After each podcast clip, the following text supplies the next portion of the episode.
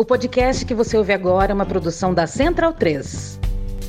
Bom momento, ouvintes da Central 3. Hoje é segunda-feira, dia 1 de novembro de 2021. Eu sou o Caio Belandi e este não é o Lado B Notícias e também não é um Lado B do Rio regular. Pois é, esse é um Lado B do Rio especial, um repost, uma republicação do Lado B do Rio número 91, que foi gravado e publicado em fevereiro de 2019 com Mário Magalhães. Como estamos em um feriado, né, um feriadão, gente deu folga para Fernanda Castro e para as colunistas do Lado B Notícias e vamos aproveitar para surfar na onda do filme Marighella e, claro, da nossa entrevista que foi ao ar na sexta com Wagner Moura. Por isso, vamos republicar o bate-papo com o jornalista e biógrafo autor do livro Marighella, o guerrilheiro que incendiou o mundo, que serviu como base para o filme. O Lado B Notícias volta terça que vem, dia 9, normalmente, e o Lado B do Rio 217 vai ao ar sexta-feira, dia 5, com uma convidada, ó, muita qualidade, viu? Vocês vão gostar. Por enquanto, aproveite para saber mais do livro e da preparação do filme. E lembre-se, tá? A entrevista é de fevereiro de 2019, portanto, há quase três anos. Os ouvintes mais recentes vão gostar de saber como eram as gravações presenciais do lado B, vão ver que o ritmo,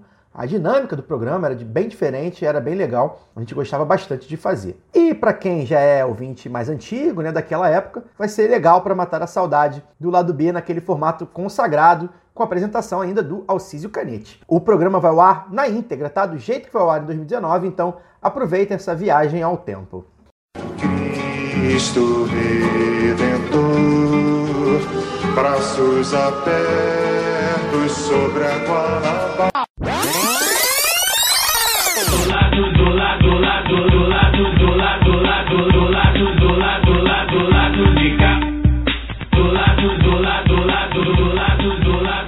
Olá, ouvintes da Central 3. Hoje é quinta-feira, 21 de fevereiro de 2019. Está no ar mais um Lado B do Rio. Sou o Canete, diretamente dos estúdios Carlos Marighella, na Bela Salvador. E dou meu lá os panelistas de sempre. Olá, Fagner Torres. Estava né, passeando aí, fazendo uns trabalhos e é, conhecendo outras esquinas da vida. Estou de volta e com um convidado espetacular para a gente falar sobre um dos temas do momento. É impossível ser um tema só no momento no Brasil. Né? O Brasil é, o, é a terra dos fatos inusitados diários. Né? Então, de volta para falar sobre um dos temas do momento. É, tem alguma batidazinha de limão aqui para poder ilustrar o nosso programa? Já que Mas apreciamos. Já, é, já que o, O tema do programa. o- é o tema do programa curtia muito e, e também cantadores de feira, né? Então, vamos lá, é, passar a palavra para a galera. Olá, Daniel Soares. Bom dia, boa tarde, boa noite, bom momento para quem tá ouvindo. E eu também era crítico de futebol em Copacabana, né? Vamos, vamos seguindo. Caio Belandi, me diga uma coisa. Você poderia dizer que ama convidado de uma maneira hétero? A gente vai entrar nesse assunto depois. Bom momento é, aos ouvintes, aos colegas. Eu, eu realmente é, tuitei, né? Dizendo que estaria muito emocionado de estar com a- o convidado que está aqui na minha frente. É, pela minha referência no jornalismo, né? Eu, eu que sou formado em jornalismo, mas sou limpinho.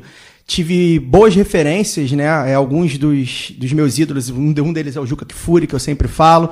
É, o outro é o Lúcio de Castro, pe- personagens que, eu, que a gente Que tá devendo? que a gente quer trazer aqui também. E o outro é esse convidado surpresa, né? Vamos anunciá-lo daqui a pouco. É, então, realmente, estou muito emocionado de estar aqui, realmente, e muito ansioso. E, enfim, o tema também que ele veio falar, principalmente também, é um tema muito, muito relevante atualmente. Então, é, sobre o, o paixão hétero que você falou, né? É, isso aí é outra história. Eu tô, digamos que é uma referência mesmo na profissão. Queria mandar uns recadinhos aqui. É, é, primeiro para o Anderson Cardoso. O Anderson Cardoso é um ouvinte nosso, lá do Catete. E eu encontrei ele num lugar que eu jamais esperaria encontrar um ouvinte. Um bloco topzera em São Conrado, de pagode retrô. Então eu, que sou muito julgado por gostar de é, lugares burgueses, etc, etc. Tô tentando... Edson Conrado é- É, tô tentando me desapegar. E era bloco, né? Enfim. É, e aí o Anderson tava lá também. Chegou, me reconheceu, tá bem legal. Fiquei bem, bem feliz de, dele estar lá. Então, Anderson do Catete, um abraço pra ele. Queria mandar um abraço também pro Léo Gomes, lá de São Bernardo, um ouvinte nosso antigo, que já escreveu pela gente. Ele pediu um alô lá porque ele é lá de São Bernardo e a, e a Ford é, anunciou ah, o fechamento da fábrica que é algo que impacta diretamente na vida de vários trabalhadores Milhões, e da cidade, né? né? E aí teve até gente que, enfim, comemorou porque Lamentável. Bolsonaro teria ganho lá na cidade. Enfim, Não, não foi isso, não. O a Haddad mal comemoração, recebido na a fábrica. comemoração foi porque o Haddad e a Manuela foram mal recebidos Isso. na, na Pior fábrica, Nem verdade era. Né? E, pois é. Pior Então, ainda. Na verdade, isso mostra como o Brasil hoje é um, um país que é um poço de ressentimento. Eu né? acho que esse é, um dos motivos pra gente não conseguir alcançar a classe Exatamente, trabalhadora, né? exatamente. Então, assim, a gente aqui que fala muito, que às vezes fala bem feito pra algumas coisas aí. Nesse caso específico, né? Trabalhadores operários metalúrgicos reais, né? Da, de origem, é, realmente não dá pra zoar muito. Então, um abraço pro Léo. E eu tenho uma recomendação também pros ouvintes do SDT, o Som das Torcidas, na bancada da semana passada, falando sobre a privatização do Pacaembu, falando sobre a elitização dos estádios. Foi muito bom, muito bom mesmo. E o Som das Torcidas também, o, o tradicional, né? Que falou sobre os, as vitórias dos argentinos. Resolveu zoar a gente. E resolveu zoar a gente, então mandar um abraço lá pros meninos, ouçam também. E por último, pra gente seguir o, o- o programa e apresentar o convidado, eu queria falar sobre o Clube de Regatas do Flamengo. O que o Flamengo tá fazendo, o que a diretoria do Flamengo, o senhor Rodolfo Landim, é, representante, é, como presidente, está fazendo com o Flamengo, é algo que eu é, jamais pensaria que fosse acontecer. É, o- o Flamengo, só para contextualizar, para quem não está sabendo, o Flamengo agora, quinta-feira, recusou uma proposta feita pelo, pela, pela família dos 10 meninos que O morreram. Ministério Público representando as E, e, famílias. e é, um- com o Ministério Público e a Defensoria, né? De, de tentar resolver. Basicamente é o seguinte: o Flamengo ofereceu 5 milhões e, e as famílias querem 52 milhões. O Flamengo tem um faturamento previsto para esse ano de 700 milhões. O Flamengo pagou 56 milhões pelo jogador chamado Arrascaeta. O Flamengo pagou 50 milhões pelo Vitinho. O Flamengo tem 10 ou 12 milhões é, é, de folha de, de pagamento para o futebol por mês. É, eu acho que isso não tem preço. Eu acho que o que está acontecendo agora é muito grave. É a- o maior vexame da história do Flamengo, de um clube que passou por alguns vexames no esporte, no futebol e etc. Mas isso é muito grave, né? O, tá jogando, primeiro tá jogando a imagem. Eles que prezam tanto por imagem, né? Tá jogando a imagem do Flamengo Branding. no lixo. O branding da marca tá jogando no lixo, no lixo. É um clube que não precisa fazer isso. Da Vale, como compararam aí, ou da Boate Kiss, a gente espera essa merda mesmo, né? São empresas que querem lucro, que querem o, o capital acima de tudo. Do Flamengo, um clube social, a gente não espera isso. Então, assim, é importante dizer, primeiro, que é a diretoria que está representando esse Flamengo, né? O Flamengo coletividade, Flamengo torcida, é uma coisa separada, como a gente já falou no, no programa passado. Entretanto, esses dirigentes representam o Flamengo. Eles foram lá eleitos pela 2 mil sócios lá, que representam o Flamengo. Então eu quero que os sócios do Flamengo, que representam também 40 milhões de torcedores, botem a cabeça na consciência, a mão na consciência e, pe- e pensem e cobrem desses caras. Os torcedores a idem e os conselheiros também, aqueles 500, 200 conselheiros também. Isso que está acontecendo com o Flamengo, por- por- é, representado pelo Landim e por tantos outros, é gravíssimo e só mostra como o futebol foi é, engolido pelo, pelo neoliberalismo, digamos assim. O capital não poupa ninguém, não pouparia o futebol. Mas é só pra gente passar a palavra pro Mário. Tem que nosso apresentar. convidado, né? Eu, eu quero só mandar um abraço pro ouvinte Túlio, também que me reconheceu no, no aeroporto aí no- no- nos últimos dias. E mandou um abraço, olha a loucura. É um aeroporto fora do Rio, não foi no Rio. É, o lado B do Rio tá é, interna- internacionalizando a marca. Pois é. Bom, hoje temos o prazer de receber no estúdio jornalista, escritor e autor do livro Marighella, o guerreiro que incendiou o Guerreiro. mundo. É. Mário Magalhães, desculpa pelo erro, mas enfim, a gente lê errado às vezes. É, muito bem-vindo, Mário. Eu que agradeço, gente, aí a- o convite. É um prazer estar aqui com vocês nessa praça mítica do Rio. Morei muitos anos aqui pertinho, na rua Marquês de Abrantes. E para começar com uma provocação sobre como a história é trapaceira, mesmo quando a gente se engana sem querer. Batida de limão. Carlos Marighella, o baiano, era abstêmio, ele não bebia álcool. Essa- Esta matéria, esta capa da Veja de novembro de 1968, é um exemplo clássico de fake news, que é um eufemismo, ou de mentiras para construir uma determinada imagem. E qual era essa imagem? Do- de, um, de um malandro?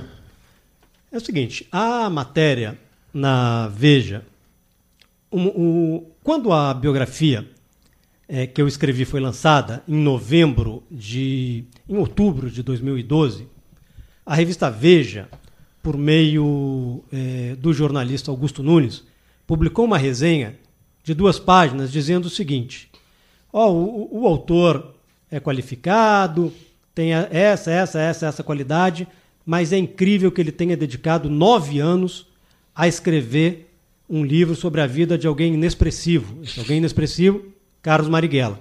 Aí, curiosamente, vamos lá. É, se o Marighella é um personagem histórico inexpressivo, por que a revista Veja gastou duas páginas com o livro? Segundo, Marighella foi dos primeiros, ou o primeiro personagem que foi capa da Veja, recém-lançado, foi lançado em 68 a revista. Ele foi capa da Veja vivo em novembro de 1968 e morto em novembro de 1969. A capa da Veja, em 68, essa capa gosta de batida de limão, é, vai para a praia ver, ver a pelada, comentar a pelada. Ela ocorre depois que o Marighella é flagrado numa ação de um roubo de um, de um carro forte do Instituto de Previdência do Estado da Guanabara, aqui no Rio, e é declarado pelo ministro da, da Justiça, um tipo sinistro chamado Gama Silva, o Gaminha, ele é declarado no QG do Segundo Exército em São Paulo o inimigo público número um. E a Veja faz uma matéria em que o resumo é o seguinte: o Marighella era um fanfarrão, um aventureiro. Então, o que, que a revista publica na capa? Que bom, gosta de batidas de limão. Como se gostar de batida de limão tivesse algum problema? Só que ele era abstêmio. Como sabia quem saía com Marighella, pedia chope e lá estava o Marighella bebendo é, uma água, um leite, uma Coca-Cola, qualquer outra parada que não tivesse álcool.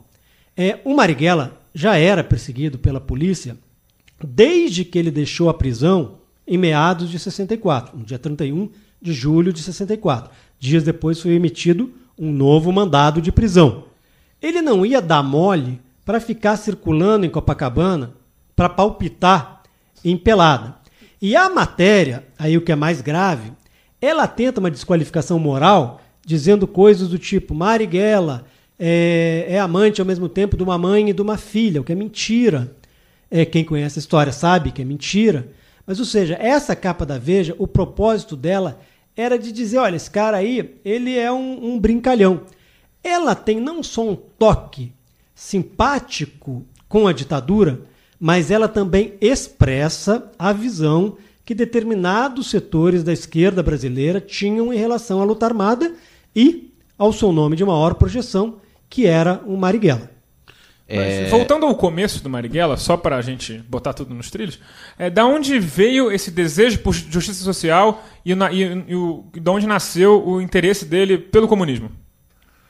Cara, a, a Bahia tem um jeito, e, e esse jeito pegou o Marighella de cheio. Marighella nasce num estado marcado pela história de rebeliões por liberdade, pela democracia, sobretudo pelas revoluções negras. Vamos lembrar o seguinte: aqui no Rio, a celebração, no Rio, em quase todo o Brasil, a celebração da independência é no dia 7 de setembro. 1822. Na Bahia é no 2 de julho de 1823. Aliás, 2 de julho que deveria ser ainda hoje o nome do aeroporto de Salvador, não Luiz Eduardo Magalhães, que a gente chega no aeroporto Luiz Eduardo Magalhães, passa na Avenida Luiz Eduardo Magalhães, no viaduto Luiz Eduardo Magalhães, e pô, tudo é Luiz Eduardo Magalhães. O além, né? O aeroporto além. A- Aeroporto Luiz Eduardo Magalhães. O, então, o Marighella nasce nessa terra. A maior rebelião urbana negra contra a escravidão da história das Américas ocorreu em 1835 na Bahia e ela foi comandada por malês. Malês eram os africanos do norte da África, negros e islamizados, muçulmanos. E o Marighella, tudo indica, era um descendente de Haussás, que era, é, eram negros componentes dos malês. Então, ele tem essa história. E o pai do Marighella não era anarquista, isso é mentira. É, ele era patrão, ele era dono de uma oficina, mas ele tinha alguns traços libertários muito intensos. Um deles era a, a rejeição à igreja. Era muito forte no pai do Marighella. Bom, já a mãe não saberia viver se não existissem padres. É, então, é nesse mundo que o Marighella vai crescendo, e quando ele se aproxima da militância, quando ele chega a um- uma célebre escola chamada Ginásio da Bahia, na qual ele entra em 1928, e três anos antes a escola havia sido reformada por ninguém menos do que Anísio Teixeira, tido por muita gente como o maior educador da história do Brasil. Quando Marighella entra em 31 na faculdade de engenharia, ou seja, na velha Escola Politécnica da Bahia, no curso de engenharia civil, aí ele entra direto na militância pela democracia e por direitos. Então, em 1932, ele é preso a primeira vez, ele não era comunista. Ele apoiava a rebelião paulista pela constitucionalização do Brasil. Lembremos, Getúlio Vargas tinha chegado ao poder em outubro de 1930 e prometeu constitucional- constitucionalizar o país. Dois anos depois, ele, ele estava governando como um ditador. Então, Marighella participa dessa mobilização no dia 22 de agosto, vai em Cana com mais 500 alunos. Não é verdade que ele foi preso porque fez um poema, mas nos dois dias em que ele ficou na prisão, ele faz um poema violentíssimo contra o interventor do Getúlio Vargas, que era um cearense, hoje célebre, chamado Juraci Magalhães. E o Juraci promete triturar os ossos do estudante Marighella quando ele sabe o que tava, o que o Marighella tinha feito a partir de um poema do Castro Alves. Pô, ele acaba com o Juraci. E aí a vida do Marighella, quer dizer, ele, vai é, mergulhando na militância política, se une à juventude comunista e em 1934, como eu consegui saber é, numa autobiografia que o Marighella escreveu em espanhol em Moscou, ele se integra ao Partido Comunista. Mas o Marighella, quer dizer, ele tem a Bahia, ele tem o pai e ele tem a mãe, que é curioso, porque, é, de certo modo, a militância política ela implica certas abnegações, certa entrega e certas é, crenças que, de algum modo, não é automático, mas de algum modo lembram, às vezes, a, a religião. E ele mesmo vai tratar disso depois que ele descobre os crimes do Stalin e tal. Tem um capítulo do livro chamado O Mundo de Stalin. E, e quando eu escrevi, o que me ocorreu é o seguinte: é, era um capítulo mais ou menos assim. Como tanta gente boa conseguiu acreditar em certas coisas por tanto tempo. Mas é isso, Marighella foi o mundo dele, foi a Bahia. Gente, a Bahia é outro papo. E é na Bahia que ele começa a militar. E em outubro de 1935, ele já tinha, em 34 ele abandona a faculdade de direito porque eh, queriam prendê-lo. E em outubro de 35 ele vem para o Rio, onde ele vai estar quando ocorre o levante de novembro de 35, que passou a história como intentona comunista. Intentona quando perde, revolução é quando ganha É. e da qual ele não participou, porque os civis, militantes civis do PCB, do Partido Comunista, praticamente não foram chamados eh, para aquela revolta que era tipicamente uma revolta tenentista ainda, com aquela pegada dos anos 20. E, e aí, apesar de não ter participado, ele era militante de um partido clandestino, em 1 de maio de 1936, ele vai ser preso na Lapa, vai ser levado para a Rua da Relação, aquele prédio que existe até hoje, com inválidos. E Sede da Polícia Civil. é, é, ali era a Polícia Central na época, né? E ele é torturado entre, entre a Polícia Central e a Polícia Especial, que ficava no Morro de Santo Antônio, ali na Avenida Chile, né? Sim. Um morro que foi, que acabou, né? Desmontado. É, Foi desmontado, serviu para aterrar ali a Bahia. E, bom, é, é, em síntese, é assim que ele começa a militância. É, uma coisa que quando eu li o livro, já já eu vou, eu vou ter alguns erros do livro, porque eu, eu li o livro na época do lançamento, do, em 2013 e tal.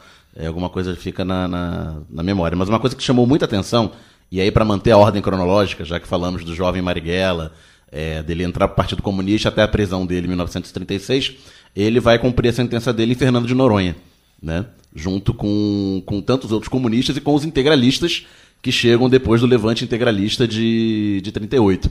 E, e eu achei muito interessante aquela passagem do livro, porque ele, que os comunistas, eles, é, no pavilhão deles, eles criaram uma pequena comuna, quase praticamente, né? negociavam de forma coletiva com a direção do presídio e, de forma coletiva, é, implantaram uma série de melhorias na- no, no presídio e na, na ilha, no entorno, né? Que é, é, criavam galinhas, melhoraram a alimentação, diminuíram os índices de escorbuto. Queria que você falasse um pouco sobre essa experiência da, da, da organização. Comuna de Noronha. Da, da, de Noronha, da é. organização dos presos é, comunistas no presídio de Fernando de Noronha. Para quem não sabe, o Paraíso, Parque Nacional de Fernando de Noronha, era uma colônia penal, né? 400 quilômetros oceano, oceano Atlântico adentro. E a diferença para o pavilhão dos integralistas. É, no, no século anterior, é, quem tinha é, sido preso em Fernando Noronha tinha sido o Bento Gonçalves, né? É, O Marighella é preso. Bom, ele, como eu falei, ele foi em cana aqui em maio de 36. Ele foi solto em julho de 37, graças a uma anistia parcial chamada macedada, porque o ministro da Justiça era o Macedo Soares. Ele vai para São Paulo, organizar o Partido Comunista em São Paulo, e vai em cana em meados de Tem o 39. episódio da fuga das galinhas, né? Nesse.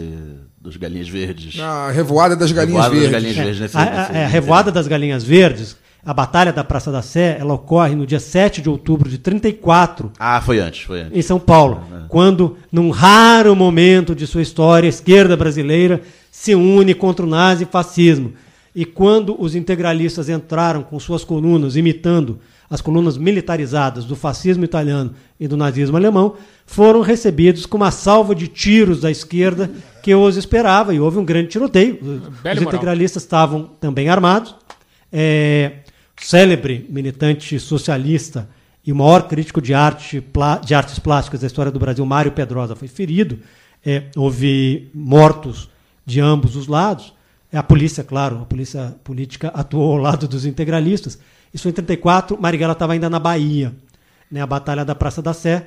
É, tem um livro é, da editora Veneta, que se chama A Revoada dos Galinhas Verdes. Ah, eu confundi, achei que já era nesse período de 37 que ele tinha ido pra São Paulo. Não, Não, não. Quando ele vai, bom, vai para São Paulo é, organizar o partido. Em 39 ele vai em Cana e no dia 1 de maio de 40 ele é embarcado no Rio num navio rumo a Fernando de Noronha que tinha se transformado num presídio político mais uma vez. Ele vai em 42 por conta da cessão de Fernando de Noronha para os americanos para a guerra. Ele vem para Ilha Grande, ele e os outros presos políticos, onde ele vai ficar até abril de 45 na, na anistia. 18 de abril de 45. Então são seis anos de prisão nessa temporada. E essa passagem, mais ou menos o que houve assim, em Fernando de Noronha na Ilha Grande, foi um acordo dos presos com o diretor do presídio, que também não queria, era um sujeito, é, é difícil dizer isso, porque vivia-se o Estado Novo, uma ditadura. Mas dentro do Estado Novo não era dos um sujeito mais casca grossa. Ele se chamava Nestor Veríssimo, ele era tio do Érico Veríssimo. Ele inspirara um personagem do Tempo e o Vento, acho que Tiburcio, se a memória não falha, e houve um acordo. E o acordo era mais ou menos uma autogestão, e que inclusive tinha, fazia parte do acordo não fugir em Fernando de Noronha. E um, um- Teve um gente que desrespeitou e, Não e tomou porrada, né? Dois presos. um famoso militante comunista, Gregório Bezerra, Gregório Bezerra. tentou ir embora e pô, fez uma fez uma embarcação ali muito precária na primeira onda, né? Não deu certo. E, 400 mil. e, e é- o curioso né, dessa auto-organização, eles jogavam muita bola, né? Aqui um, um espaço de amantes do futebol. E o, o apelido do Marighella em Fernando de Noronha era Bicão Siderúrgico, porque ele jogava na zaga, o chute dele era muito forte, era um zagueiro que não era violento, mas também não tinha assim, não era um gamarra, não tinha maior sofisticação, sabe? não era um Franco Baresi. Então, e como ele dava muita palestra sobre a importância do Brasil criar uma indústria siderúrgica, aí os caras botaram apelido no Marighella de Bicão Siderúrgico. E também estavam em, Cana e Fernando de Noronha, um grupo bem mais diminuto, os integralistas, nazifascistas, que tinham atacado o Palácio Guanabara, né, é, residência do ditador Getúlio Vargas, em 38, e tinham ido para lá.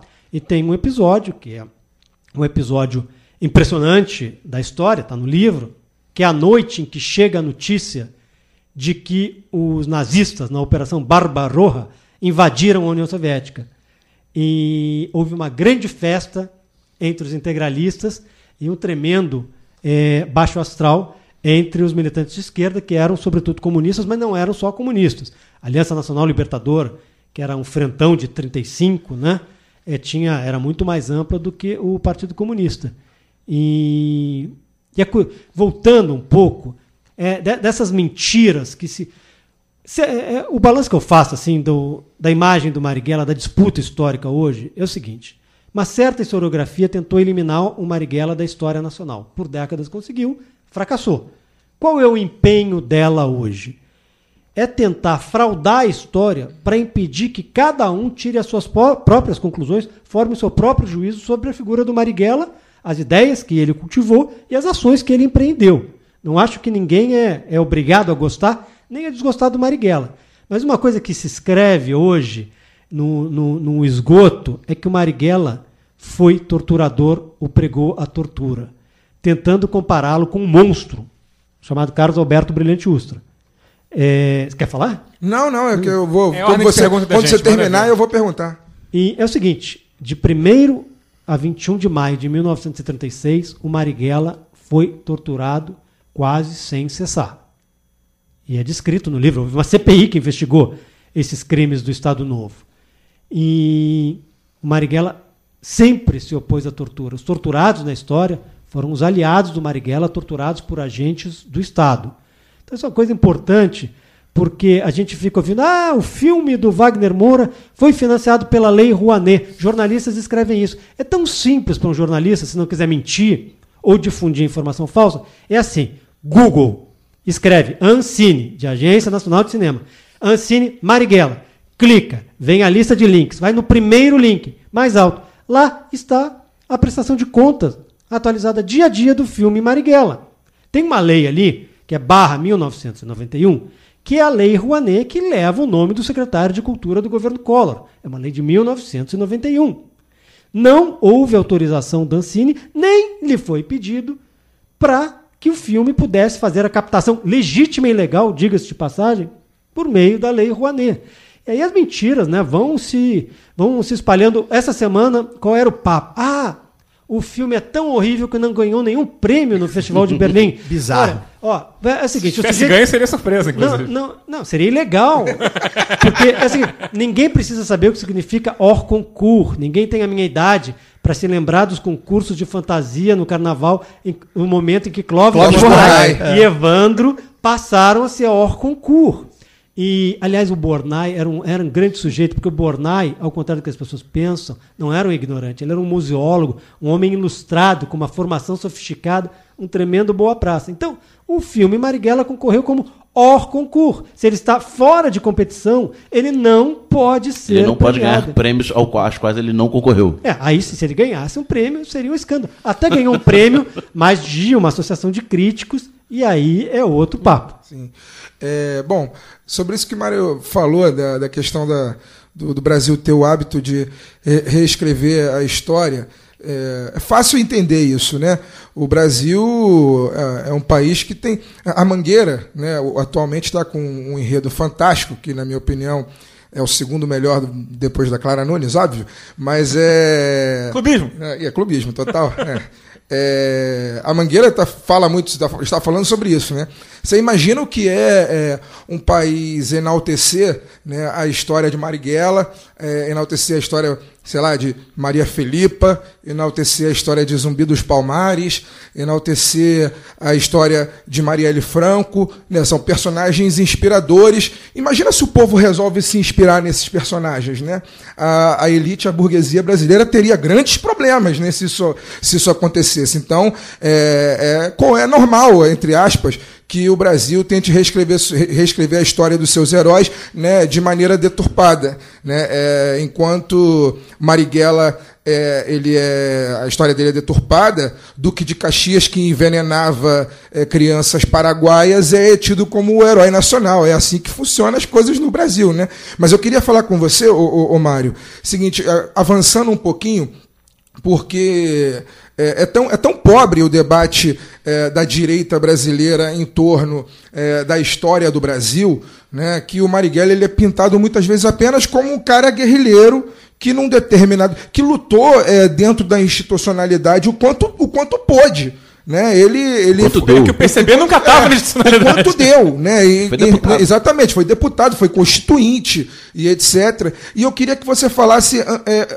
pra- até chegar esse momento, até chegar à ruptura definitiva, e que aí sim ele se torna é, o guerrilheiro inspirador, o, co- como você chama no livro, né, o guerrilheiro que, que mudou o mundo. Queria que, Sim, você, é, é, que- queria que você falasse né, é, sobre esse processo anterior né, do Marighella, é, o Marighella político, né, o Marighella constituinte, o Marighella que lutou dentro da, da, da institucionalidade o quanto pôde e talvez até traçasse um paralelo com o momento atual, que eu acho que tem muito a ver. Assim, né, a esquerda brasileira hoje insiste em lutar somente na institu- institu- institucionalidade, quando a gente vê que a luta na institucionalidade está cada vez mais difícil. Né? Só para acrescentar, foi ordem do partidão, do PCU, entrar na institucionalidade depois da, depois da Segunda Guerra Mundial?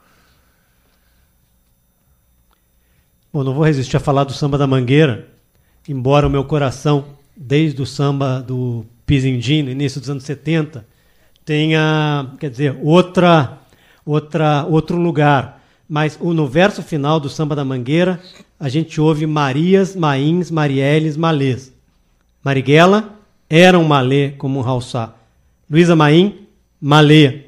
E a Marielle, eu ouvi da Mônica Benício, quando eu a entrevistei para o livro que eu vou estou lançando em maio sobre 2018, ela contou que quando elas frequentavam o curso pré-vestibular lá da Maré, SEASME. É, e que muda a vida delas, as perspectivas dela, um professor, por causa da, da similitude sonora Marielle Marighella, e que hoje a gente vê nos muros de todo o Brasil, Sim. apelidou a Marielle de Marighella. E a Mônica lembrou que na época elas nem sabiam ainda quem era Marighella, né? É algo, algo interessante. O, o, o Marighella, na verdade, ele tentou a vida inteira viver na institucionalidade. Buscou sempre.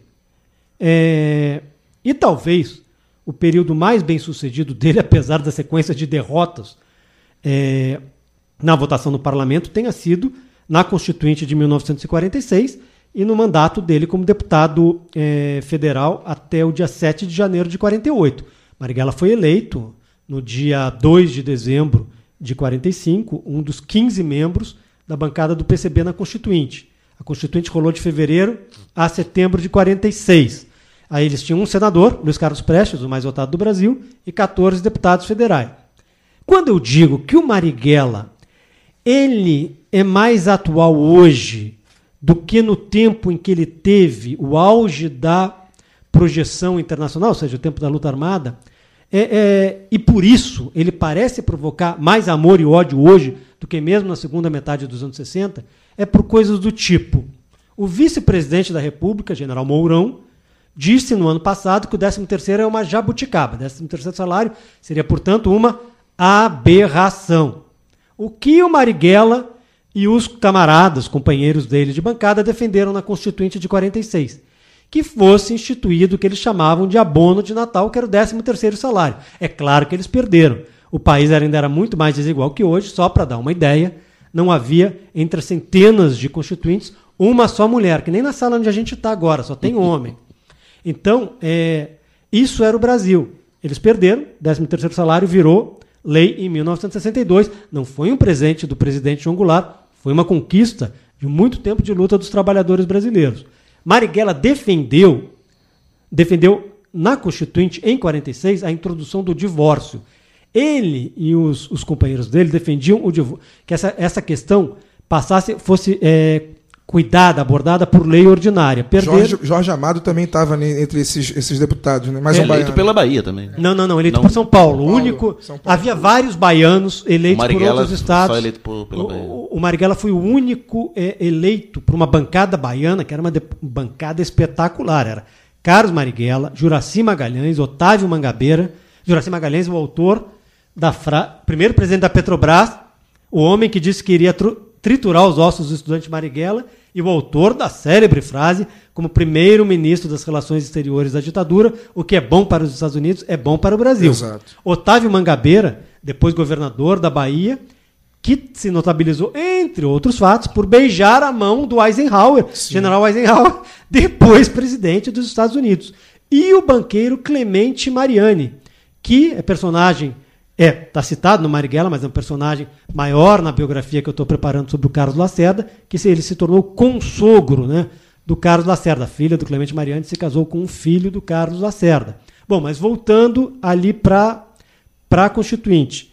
Ele defende, então, como a Constituinte já decidia a questão do divórcio, o Marighella vai, ele sabia que ia perder, o peso da Igreja Católica era muito forte, hoje há outros fundamentalismos mais, mais pujantes e possantes, e ele, gente, o, o parlamento brasileiro era uma coisa é, é, tão acadêmica que um, um deputado que é chamado Arruda Câmara, Monsenhor Arruda Câmara, tio de um deputado, eh, de um dirigente comunista histórico, Diógenes Arruda Câmara, o Monsenhor Arruda Câmara, que usava uma bata e embaixo de ca, em cada perna uma arma, ele começava todos os discursos com a seguinte... Personagem do Tarantino, praticamente. Né? Cara, de- e, e- e- consta que ele tinha uma filharada no interior de Pernambuco, que era assim, muito, uma coisa muito grande.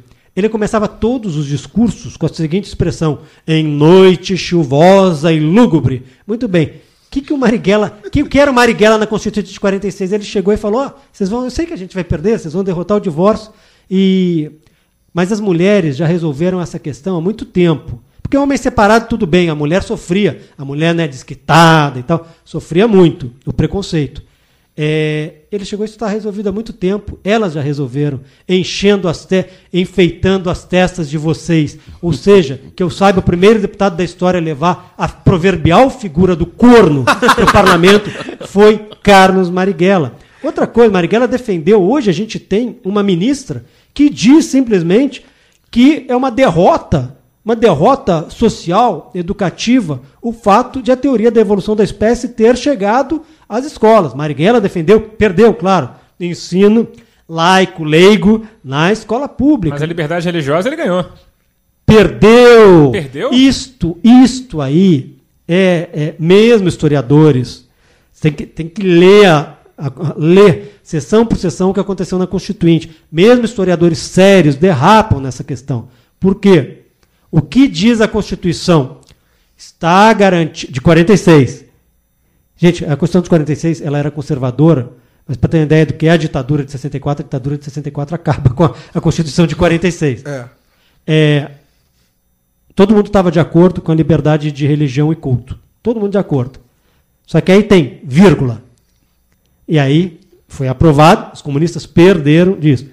Desde que não ofenda a moral, os bons costumes, provoque transtornos. E com base na Constituinte de 46, a polícia e gente intolerante reprimia, sobretudo, os terreiros, nos locais de culto das religiões de matriz Porque africana. ofendia a moral e os bons costumes. Claro. E fazia exatamente. muito barulho. Ou seja, eles perderam esta votação. Isso aí, é, bom, isso está tá, tá escrito no livro.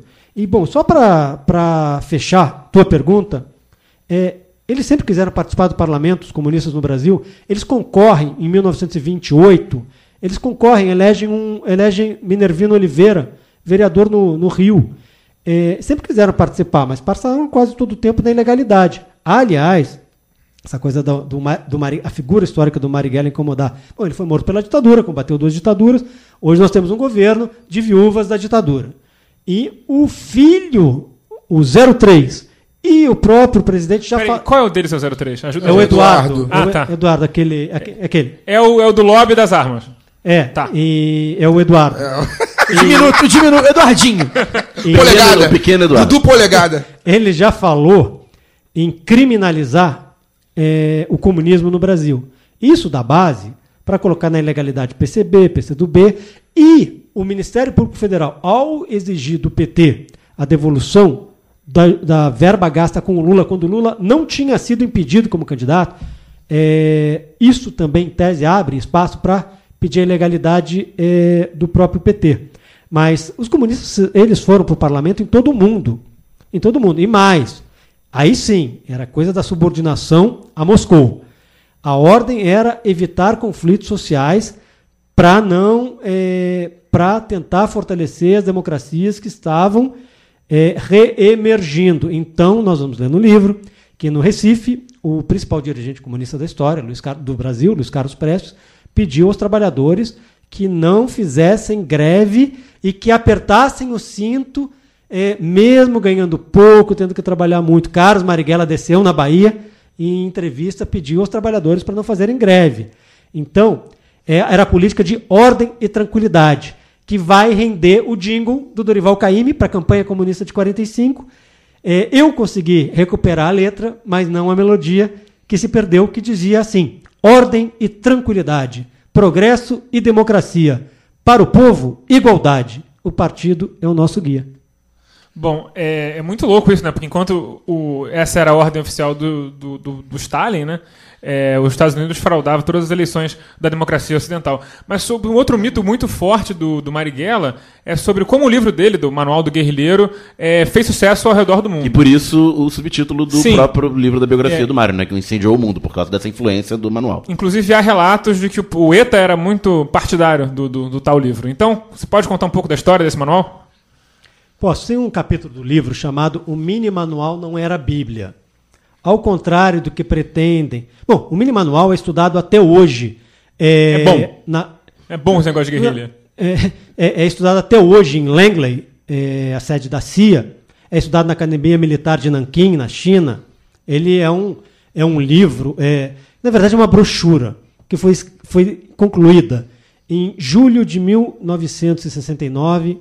E ao contrário do que escrevem e falam muitos historiadores militares, políticos, ele é, não tem absolutamente nada de original. O mini manual é um conjunto de dicas para ações armadas guerrilheiras é, com base no que deu certo e no que deu errado na história da LN. Então, o mini manual tem a coisa assim que parece coisa de maluco. Não leve um bebê, não leve uma criança para uma ação armada. Alguém levou! Ele levou alguma vez. E deu merda, provavelmente. Não deu merda, mas alguém. Bom, deu e não deu. Então, é, esse episódio está contado no livro. Então, isso era um mini manual. Agora, uma coisa importante. Fica a dica pro pessoal. É, uma coisa importante que quando houve uma é, é, observações agora no Festival de Berlim, é, a- aproximando Marighella, quer dizer, o mini manual serviu de inspiração para muitos grupos é, guerrilheiros e aí sim terroristas mundo afora. Mas antes do mini manual, o Marighella já tinha apoio é, financeiro, político de figuras do exterior, do porte do cineasta Lutino Visconti, é, do filósofo francês Jean-Paul Sartre. No, no mês em que o Marighella é assassinado, sai a revista Le Temps Moderne do Sartre na França com quase 10 artigos do Marighella e da Ação Libertadora Nacional. Mas uma coisa que é fundamental, Marighella não tem nada, rigorosamente nada a ver com eh, grupos como Bader-Meinhof, alemão, e com terroristas como Carlos, o Chacal, venezuelano. Estes eram grupos que atacavam inocentes. Carlos botava a bomba no meio da rua. O grupo Bader-Meinhof eh, atacou uma redação de jornalistas. É, foi o que fez eles perderem a credibilidade, inclusive. É, né? é, Que eles de desgraça vi- por causa não, disso. não, inclusive, do ponto de vista deles, eles não atacaram o patrão, eles atacaram Para os os assalariados. A primeira, a primeir, primeiro protesto contra o desvario do grupo Bader-Meinhof nesse episódio foi do sindicato dos trabalhadores, dos assalariados. Então, o Marighella reiteradamente disse que em nenhuma hipótese, nenhum civil, nenhuma pessoa poderia ser colocada em risco. O mini manual e a política do Marighella, eles se voltavam contra os agentes da ditadura e ou e vinculados a ela. Ele se aproxima, portanto, de vários grupos que agiram, por exemplo, é, combatendo a ocupação nazista na França durante a Segunda Guerra e os colaboracionistas locais. É aí que a gente vai ver umas coisas impressionantes. É, havia na França, em Lyon, Lyon não foi ocupada pelos nazistas, mas os nazistas lá estiveram e Klaus Barbie ficou famoso como açougueiro de Lyon. Sim. Havia um jovem lá que fabricava bombas para explodir é, é, muita coisa. Ele se chamava Jacques Breton. Esse jovem, salvo engano de formação é, em engenharia, achou que viria uma terceira guerra mundial, queria estar longe da Europa, se mudou para o Brasil. Aqui, ele se transformou num empresário bem sucedido, dono de uma fábrica com centenas de operários. Fábrica de dinamite? Fábrica de iluminação. Quando você vai a qualquer filme, iluminação cênica, quando você vai a qualquer filme e lê coprodução, Quanta, aquela Quanta foi fundada por esse cara chamado Jacques Breton. Que que faz, o que faz o Jacques Breton no Brasil? Ele cede nos horários em que a fábrica está fechada, como por exemplo domingo de manhã, o espaço da fábrica para o Marighella e a ELN fabricarem bombas. Então, o- a, a vinculação do Marighella com o grupo Bader-Meinhof, Carlos o Chacal e outros grupos dessa natureza, Brigadas Vermelhas e outros grupos terroristas italianos, ela é absolutamente improcedente. E é, e é incrível que haja intelectuais que comparem o Marighella com esses grupos quando havia uma grande diferença. Você pode não gostar do sistema social da Itália, podia não gostar nos anos 70, do sistema social da Itália, da França e da Alemanha Ocidental. Porém, não havia uma ditadura como havia no Brasil. Era completamente diferente. Mas tudo isso, e com muitos exemplos, é contado no livro. Aí nos anos 70, quando esses grupos estavam, digamos, no auge, o Marighella já tinha sido assassinado, né? Ainda tem Marighella já tinha cronológica. sido, tinha, tinha sido assassinado e o mini manual do guerrilheiro urbano, que era uma brochura bem pequenininha, ele nunca defendeu ações como essa que esse ação criminosa e esse desatino eh, do grupo Bader-Meinhof quando eh, atacou a redação, eh, salvo engano, do grupo Stern, era um, era um mega é um mega grupo de comunicação alemão. Bom, mas quem quiser saber mais sobre o grupo Baden-Meinhof pode ver o filme alemão de 2008, se não me engano, um filme muito bom. Mas vamos passar para o carro da semana para continuar no assunto.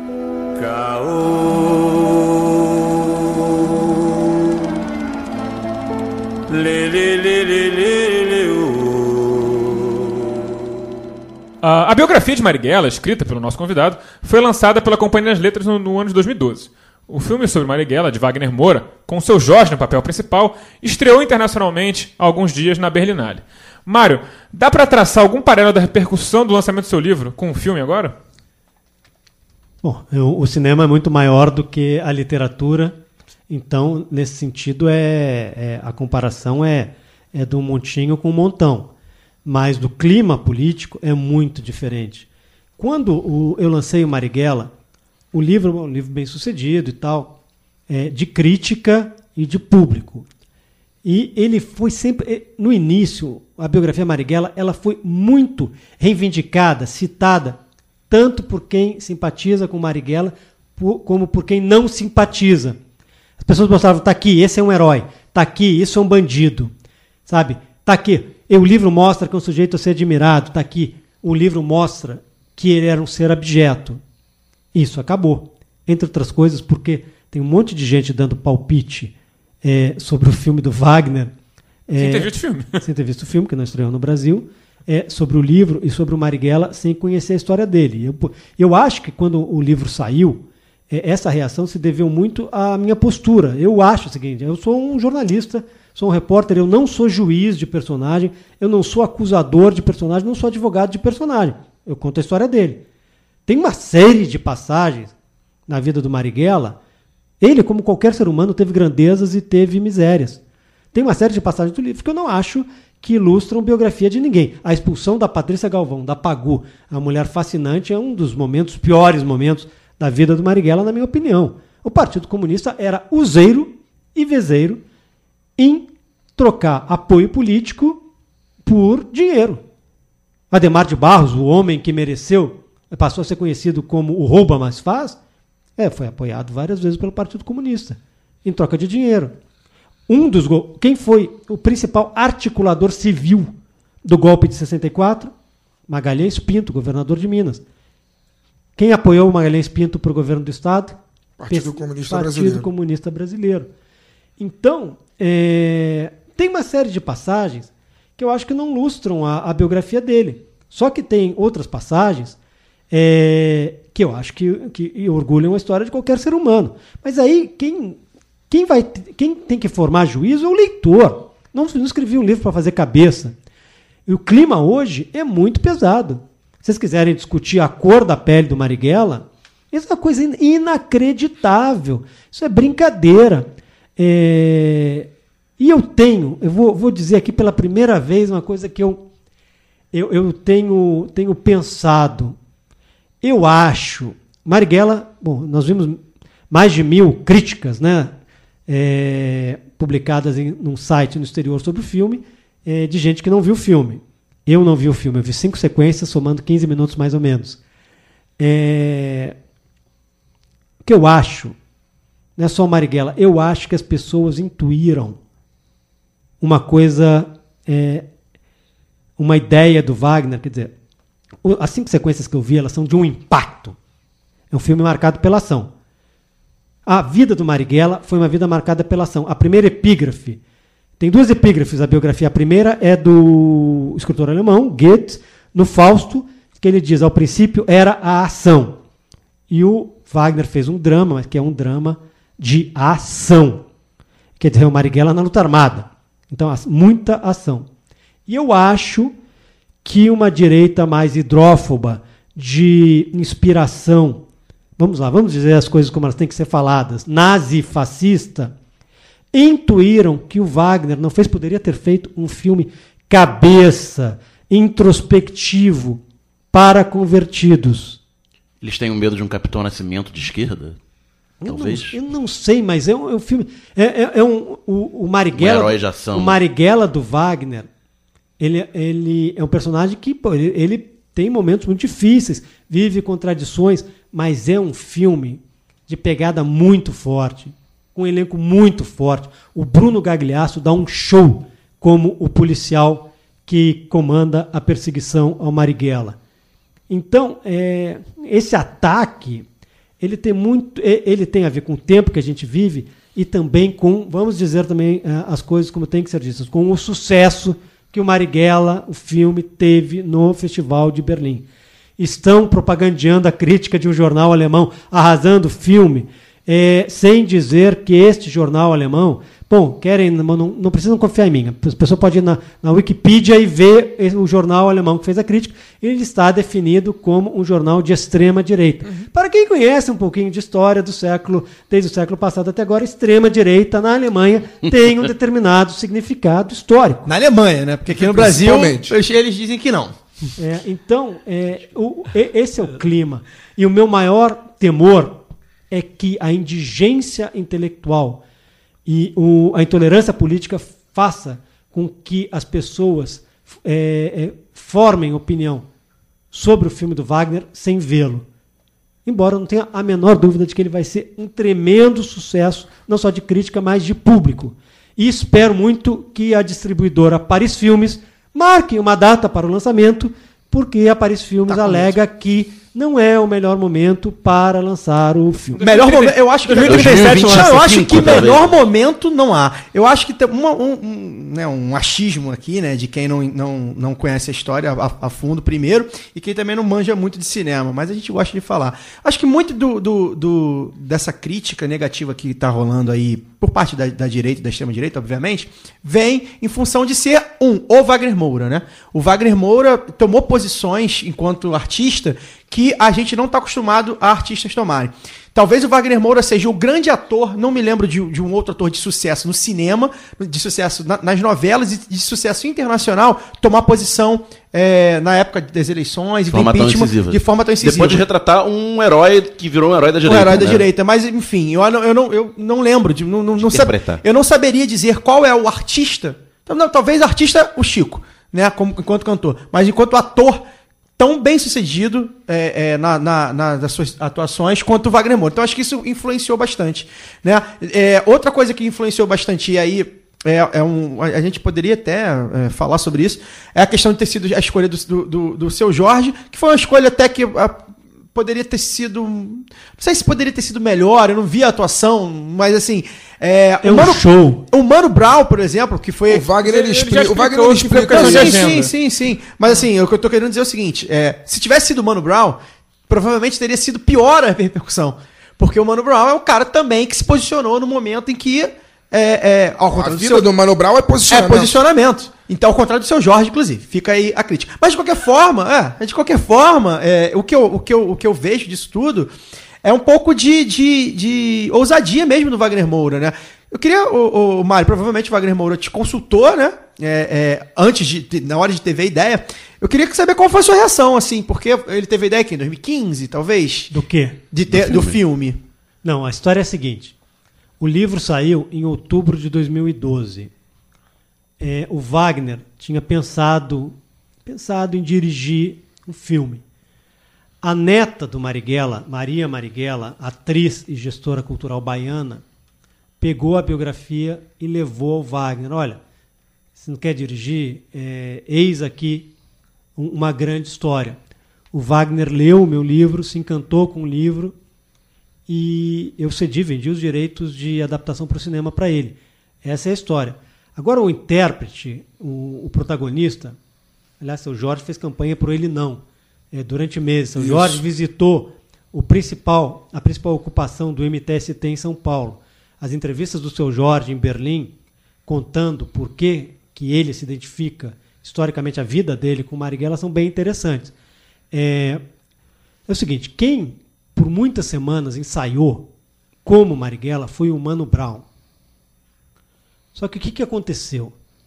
Os Racionais, a gente sabe agora que os Racionais estavam terminando. Eles tiveram, no fim de 2017, uma.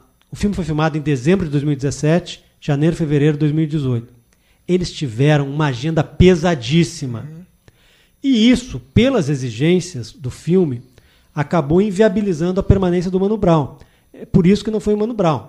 Aí o Wagner chamou um cara que tem quer dizer, um talento gigantesco, desde como cantor, é o cara que, como ator, fez o Mané Galinha, Cidade de Deus, é o cara que faz aquele preso na abertura de Tropa de Elite 2, é um cara talentoso pra caramba que é o seu Jorge. Então, é, é essa história, porque não era só aparecer na, na filmagem. O que foi feito no filme Marighella, gente, o elenco se juntou assim, por semanas e semanas. Imersão, né? Fizeram uma preparação com a Fátima Toledo, que é um mito da preparação de elenco no Brasil.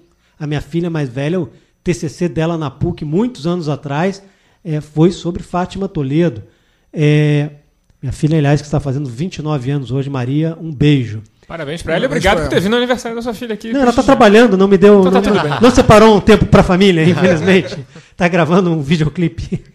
É, então é assim que chega o Mano Brown. O, chega o seu Jorge.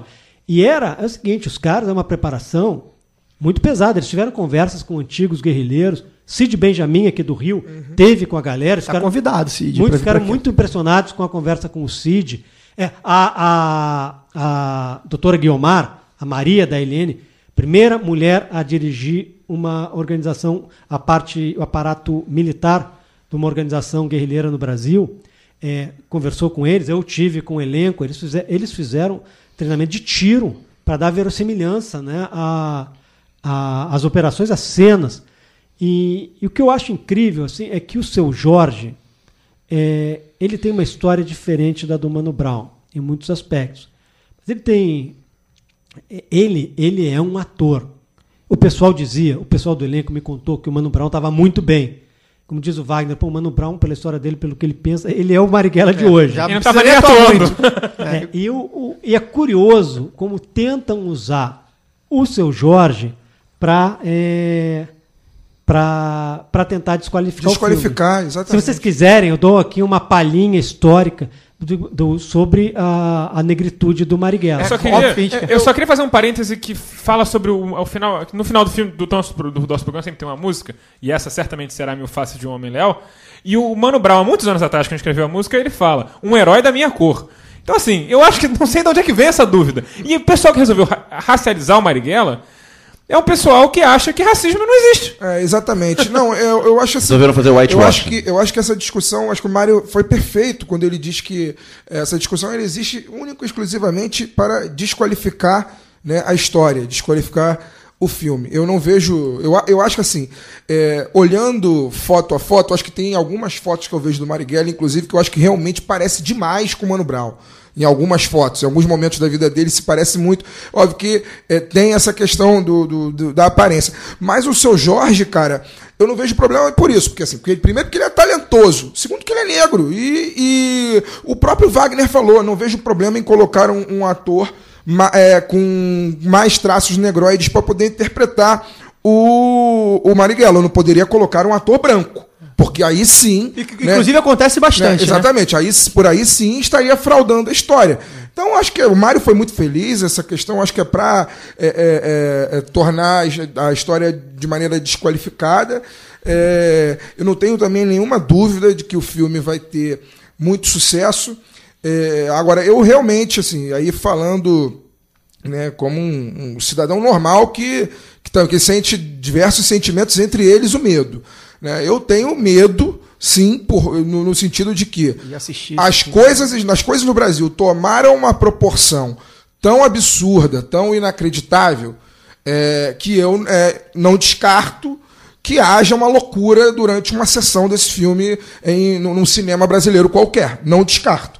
Porque as coisas, infelizmente, no Brasil preocupante. saíram, ao- saíram do controle, né? O, o- o- os demônios, né? Tem os- precedente, né? Já saíram do metralhada em sessão de cinema no Brasil nos anos 90. Então, mas eu acho que o, o momento é exatamente esse mesmo, assim, eu, pensando racionalmente, sem ser, esquecendo a emoção, pensando racionalmente, eu acho que o momento é esse mesmo, é de marcar posição, né? É de contar a verdadeira história do Brasil, a história que, que a gente não aprende, que ninguém aprende na escola, né? É, diferente do povo que eu conheço, que é o povo de Salvador, eu conheço muita gente de Salvador.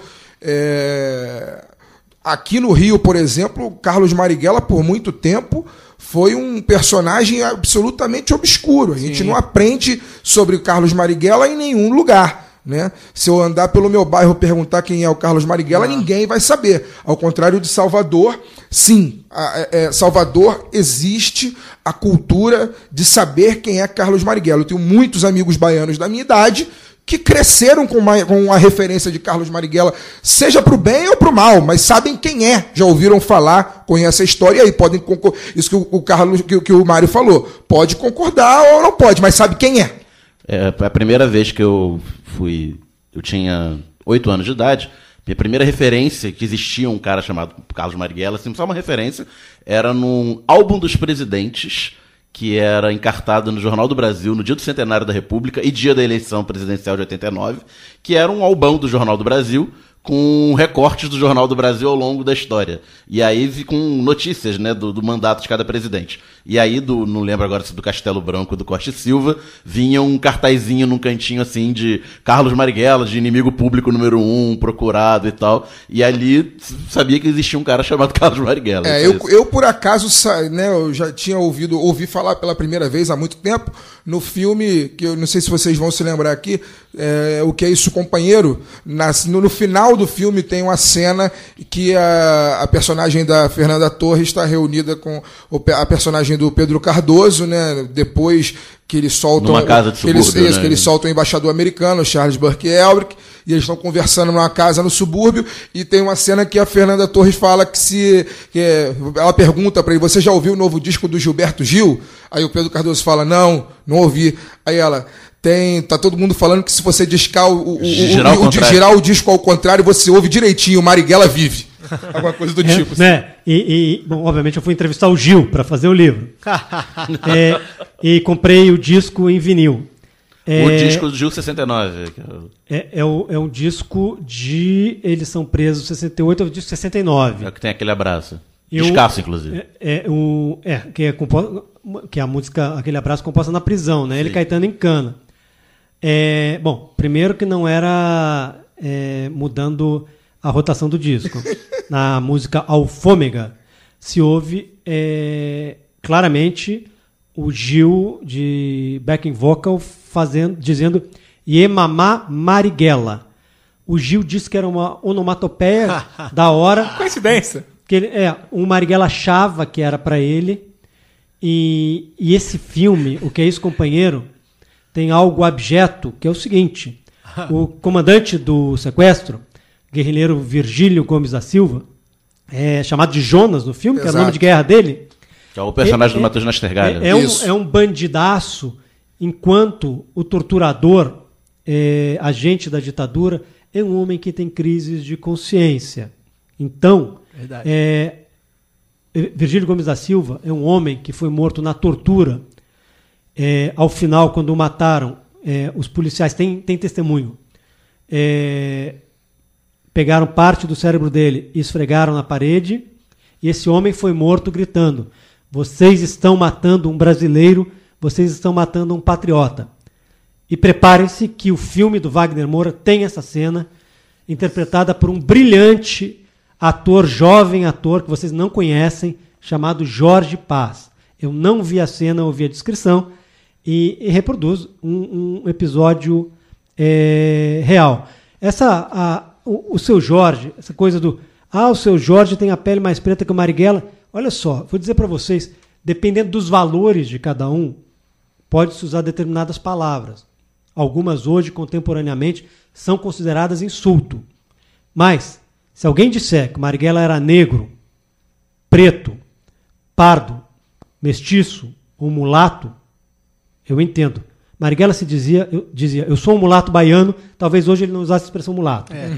Talvez hoje ele Mas em usasse a expressão- 1950, em é, 1940. isso é anos 50 que a gente está falando, exatamente. Conversa dele com a poeta Ana Montenegro. Acho que hoje se diria negro, mas tudo bem. Se eu via essas cinco expressões, do ponto de vista da cor do Marighella, cor, raça, o que se preferir, é, eu entendo. Só que Marighella branco, as estão escrevendo textualmente branco. Ah, isso é uma fraude histórica. Vamos lá. Marighella era filho de uma negra retinta, filha de negros escravizados e neta de africanos escravizados. O pai dele era um italiano, imigrante da Emília-Romanha, que era uma região eh, que os senhores das terras aqui recomendavam não trazer eh, trabalhadores braçais, porque eram, seriam encrenqueiros. A gente vê em muitos livros o pai do Marighella, seu Augusto, descrito como vindo da Sicília. Emília-Romanha, de onde ele era, Ferrara, é uma região renascentista. É a região, vamos lá, do queijo parmesão e do presunto parma. Se você disser para um cara da Emília-Romanha que ele é siciliano... Vai dar ruim. Vai dar, vai, vai dar muito ruim. Muito bem. Então, o que, que o Marighella era isso? A mistura da mãe negra com o pai branco. Foram oito filhos desse casal. A vizinhança racista, dizia isso que me contou, foi dos oito, a última pessoa viva, Dona Teresa Marighella, morava aqui no Meier. Marighella chamava de professora sem juízo. Marighella botava apelido em todo mundo. É, é, é, Marighella gostava de uma zona. É, a professora sem juízo dizia que as vizinhas racistas na Baixa dos Sapateiros diziam que a dona Maria Rita, mãe do Marighella, mãe dela, Dona Teresa, tinha a barriga suja, porque nenhum dos oito filhos nasceu é, branco. Um, Dona Maria Rita, bom, gente, oito filhos, né, é, barra é pesada, seja no passado, seja hoje. Ela dizia para os filhos, eu, ela nasceu no mês de maio de 80 1888, o mês da abolição. Ela dizia, eu escapei da escravidão, mas não escapei de vocês. Em, 1900, em 1947, num debate na Câmara dos Deputados, um antigo eh, um deputado que nos anos 30, como dono de jornal, tinha apoiado o regime nazista da Alemanha, Altamirando Requião, esse sujeito, levou um carro da Câmara num navio para passear em Salvador e ele disse o seguinte, ao se justificar, eh, acho feio para um cavalheiro andar de ônibus. E o Marighella, pô, foi pro, foi pro pau. E esse cara, Altamirano Requião, falou o seguinte: isso é registrado. Tá em ata. É, tá em ata e está no noticiário da época. Disse o sujeito pro Marighella: não permito que elementos de cor, como Vossa Excelência, se intrometam no meu discurso. Ora, um ano depois, saiu um livro chamado A Marcha Vermelha, do antigo capitão Davino Francisco dos Santos, que de comunista virou anticomunista e se foi preso na Ilha Grande, foi, pre- foi preso na Ilha Grande, foi preso eh, em Fernando de Noronha. O que esse sujeito, como esse sujeito descreveu Marighella? O negroide Marighella. Marighella foi eh, tomar vacina em 1931, portanto, no ano em que no final do ano ele completaria 20 anos.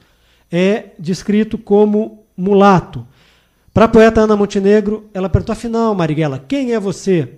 E o Marighella disse, eu sou um mulato baiano.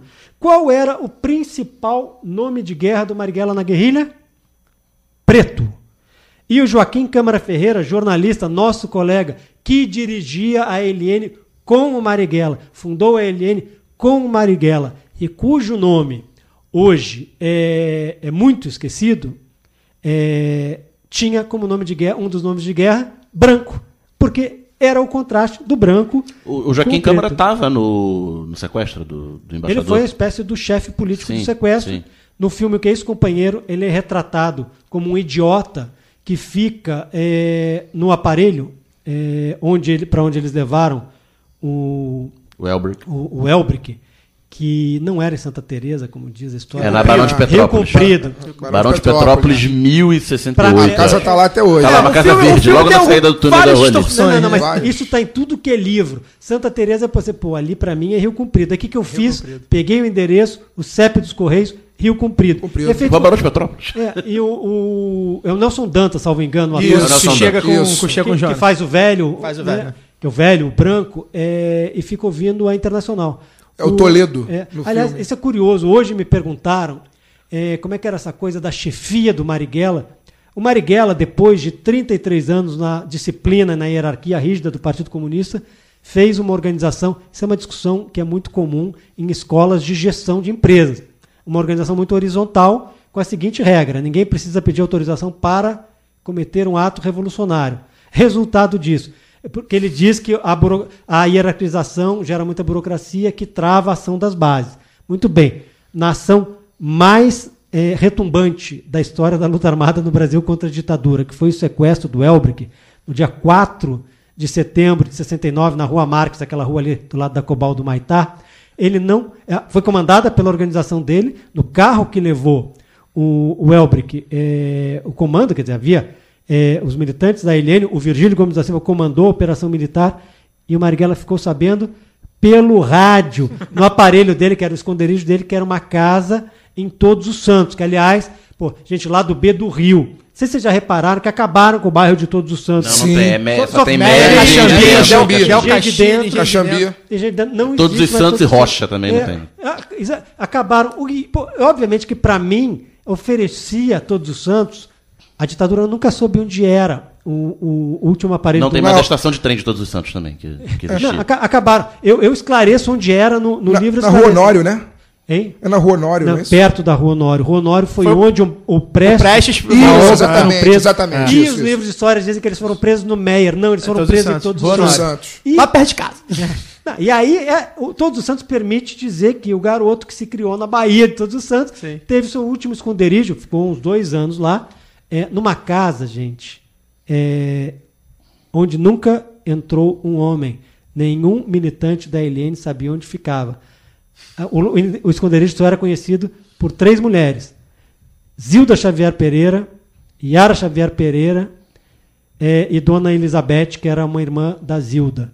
É, nunca esse endereço, essa casa, nunca a repressão soube. Sabia que ele ficava para os lados do Meyer, porque ele sempre gostou de se esconder para os lados do Meyer, mas não sabia que era em Todos os Santos. Quem é do Mer, no Bobé. É, o, Não, só pra o, o concluir- filme, o filme é cheio de, de, É, de cheio. coisas enfim, que não tem nada a ver. O, O ex-companheiro, É, o o filme ex-companheiro. que- é, não, o, não- te- o texto, o texto que, é, que é lido né, para poder relatar o, o, o sequestro do Elbrick, do Elbrick é, é tido no, no filme como escrito pelo Fernando Gabeira, e não é. foi. O livro é do Gabeira. O, o, o, o texto do sequestro foi escrito pelo Franklin, Franklin Martins, Exatamente. com pitacadas do Joaquim Câmara Ferreira. Exatamente. Ô, Então, Ma- só pra Assista aí- Hércules tá- tá- 56, quem tá quiser ver. Filmaço, Hércules É, o grande 56. documentário. Pare, parece um documentário americano daqueles veteranos de guerra, lavando a roupa suja, né? Por que vocês. Né, por que não me esperaram para fazer a lista, né? É um filmaço, Silvio Darim.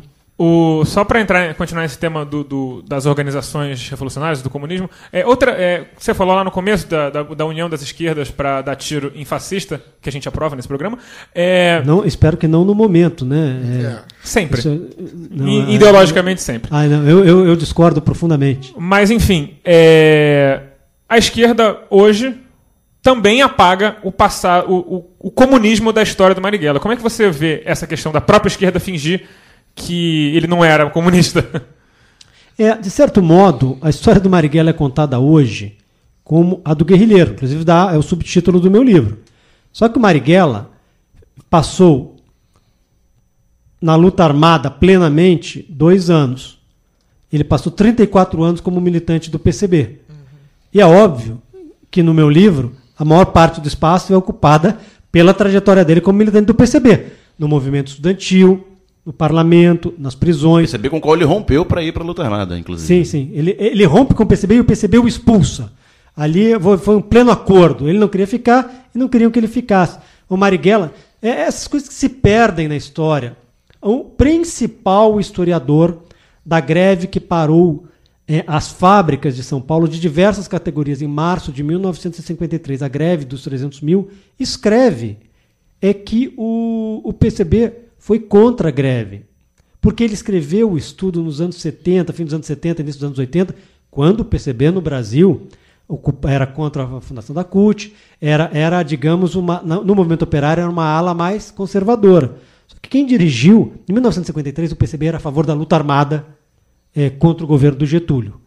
Frente Nacional de Libertação Nacional, eles defendiam uma coisa meio influenciada pelos chineses, né, que tinham tomado o poder em 1949. Quem dirige a greve de 53 de São Paulo, a greve dos 300 mil, que é a greve em que marca a retomada do movimento sindical, que vai desembocar em 64, é o PCB. E quem comandava o PCB em São Paulo era um sujeito chamado Carlos Marighella, cujo pombo correio com os grevistas se chamava João Saldanha, o comentarista que o Brasil viria a consagrar. Então, é, essa história se perde muito. A Marighella passou 34 anos no Partido Comunista. Tudo bem, aos trancos e barrancos, a gente conhecendo a história, é, quando vem o golpe de 64, de certo modo o PCB já era uma frente de frações, né? meio inconciliáveis Já tinha tido a saída do PC do B em 60, né? tinha tido a saída. Bom, é, o PCdoB, quando é formado, é uma organização muito pequena. Só que ele reuniu os grandes dirigentes da reorganização a partir de 43. Né? O João Amazonas, Amazonas. Maurício Grabois, é, e que vai, é, depois de fundado, vai receber o reforço do, do Diógenes Arruda Câmara. É, só que o- quando eles chegam em 64, setores do comando do PCB já estão em choque, né? um choque muito, muito violento. E a, e a desmoralização de 64, quer dizer, não houve luta, né? Não houve luta. E o PCB teve dois grandes momentos na história do Brasil em força política, de influência política. 1945 a 1947, final de 47, e 64. E eles não reagem, assim como o PCB não reagiu à ilegalidade em 47. É impressionante isso. No dia 7 de maio de 47, por três votos a dois, o Tribunal Superior Eleitoral, olha aí a justiça, vota a ilegalidade do partido, alegando que recebia ordens do estrangeiro e tal. PCB, nessa época, defendia, e continua defendendo, a pluralidade de partidos no Brasil. E assim que o TSE toma a decisão, os militantes recebem no país inteiro telegramas dizendo manter a ordem, não é para fazer manifestação, papapá, papapá, papapá. E em 64 é desmoralizante. Aí toda uma leva de militantes que não vão estar juntos depois, como Marighella e Câmara Ferreira, de quem a gente já falou, mas Mário Alves, Apolônio Carvalho, professor Jacó Gorender, eles vão eh, embicar por outros caminhos. Ô Mário, você citou aí um, um- algum dos personagens que eu me perdi nos nomes, co- como um comunista que virou anticomunista. Em off aqui a gente estava conversando sobre um comunista que virou anticomunista, que é intimamente ligado ao Marighella, que é o hoje Aloysio Nunes. que é hoje ex-senador, né? ele já não é mais Ex-senador e ex-ministro das Relações Ah, Aloysio secretário, ele secretário do saiu do Dória. Ele agora do ele saiu do governo, Ele- ele tá encrencado tá enfrentando essa aí semana, com né? umas encrencas aí com Paulo Preto, que é uma figura que também eu ouvia falar, enfim, pegaram. Eu queria que você contasse, a gente, a gente conversou em off, eu queria que você contasse a relação do Aloysio Nunes é, com o Marighella, enfim, que, se ele realmente foi o motorista do Marighella, eh, se ele realmente participou das ações, enfim, é, qual, qual é o- a, a relação do Aloysio Nunes, com, que hoje é um anticomunista, com o Marighella. Eu vou pedir a liberdade para dizer que a minha impressão é de que o Aloysio não é um anticomunista. Ele foi para a direita, óbvio. Ele foi ministro do governo Temer, governo golpista, sabe, um governo de retrocesso social e político em larga escala. Mas não sei se ele é um anticomunista, sabe? É, A história do Aloysio é a seguinte: o Aloysio era militante do PCB. Ele presidia uma das principais organizações políticas, estu- eh, organizações estudantis, que era o centro acadêmico da Faculdade de Direito da USP. Como mais de 10 alunos de direito da USP, ele se tornou guerrilheiro da LN. Desculpa aí. Ah, é, ele se incorpora à LN não como um motorista, porque é curioso, gente, a história, às vezes, ela é mudada é, por antagonistas com o mesmo propósito. Então, pela esquerda e pela direita, a gente vê ah, o motorista do Marighella. O Luiz era um guerrilheiro. Ele participou do assalto ao trem Pagador Santo Jundiaí em agosto de 68. Ele dirigiu o carro que levou o dinheiro. Ser motorista de fuga não é fácil. Não é fácil. Não é né? uma coisa, não é uma tarefa menor. Não, é, é, é, o- é quem vai ser perseguido, né? Ele participou é, de um assalto a um carro é, forte da Massey Ferguson em São Paulo. É, eram assaltos, não custa dizer, para quem não conhece a história, para levantar dinheiro para combater a ditadura e não para o sujeito embolsar. Expropriação revolucionária, que eles chamavam, inclusive. É, eles chamavam, muitos guerrilheiros só usam essa expressão hoje, A Marighella, cara. Marighella não se encaixava nesse estereótipo de militante político. Ele escrevia quase sempre roubo e assalto. É? Escrevia expropriação também. É o que era, era conteúdo, o conteúdo político era expropriação. Mas ele usava roubo e assalto. E o, o Aloysio, cara, ele era muito próximo do Marighella. Por exemplo, quando é, dá no rádio do carro que a polícia invade, isso é outubro de 68, o congresso da Uni em Bi- em Ibiúna, prendendo uns mil estudantes, quem estava voltando com o Marighella de Santos, dirigindo o carro? A Luiz Nunes Ferreira. E o Marighella prevê, bom, muita gente daí vai vir agora para a luta armada. Marighella não sabia dirigir. E O mini manual do guerrilheiro urbano preconiza um craque do volante. Ele era filho de metalúrgico, irmão, filho de me- mecânico e metalúrgico, irmão de mecânico e não sabia dirigir. Casa de mecânico, espeto de pau. É mais ou menos isso. É mais ou menos Você isso. entrevistou o Aloysio? Eu entrevistei o Aloysio e sou muito grato à generosidade do Aloysio em contar coisas que ele nunca tinha contado para ninguém sobre a participação dele, não como motorista, mas como guerrilheiro. Olha só, da ALN do Marighella, que ao contrário do que dizem, que tinha muitos, muitos comunistas, muitos comunistas, mas não era uma organização que defendia o comunismo.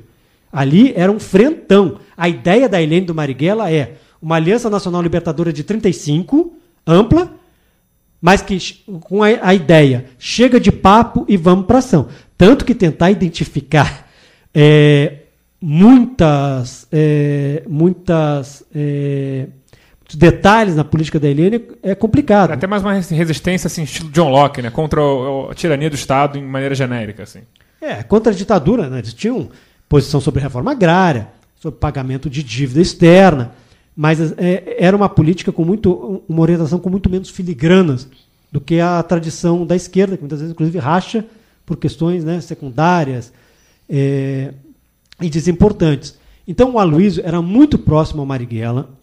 O Aloysio, com o Marighella vivo, foi para Paris para ser uma espécie de operador da ALN na Europa, fazendo propaganda, recolhendo fundos, é, com vários intelectuais e artistas é, da França, da Itália. Quem fez esse meio de campo foi o Aloysio. O Aloysio não estava no Brasil fazia meses quando Marighella foi assassinado. O Aloysio, junto com outro companheiro dele de ALN, é informado, é, sabe da morte do Marighella por um jornal numa banca de revista em Paris. E aí começa a trajetória do Aloysio, que do PCB foi para a LN, da LN voltou para o PCB, do PCB foi para o PMDB. PSD, PMDB. PSDB, Ele passou Pe- pelo PFL também nos anos 90. PFL nem me lembrava, PMDB, e aí é outra história, gente. É, eu fiz, quando eu terminei o livro, um levantamento, acho que está escrito no, no pós-fácil, de, eu identifiquei mi- ex-militantes da LN em oito partidos diferentes. É, a maioria esmagadora em partidos de esquerda. Mas havia. é, cada um tem a sua trajetória. Por exemplo, havia um, havia um militante que participou do assalto ao trem pagador e estava no PTB. Isso mesmo, PTB. E aí, Jefferson. e- e aí é o esforço do biógrafo, do repórter, é o seguinte: aquela história está congelada ali. O sujeito é o que ele é ali. Não, me, não me interessa o que o cara fez depois da vida dele, se não tem nenhum impacto, alguma revelação sobre o passado dele. Isso é uma coisa muito difícil. Isso não é só em relação ao Marighella e os companheiros dele. É, gente, no livro tem lá o Marighella quebrando o pau e chamando o Gofredo Silva Teles, constituinte de 46, jurista, chamando, ó, você não pode dar muito palpite porque você apoiava o nazifascismo. Gofredo Silva Teles era integralista.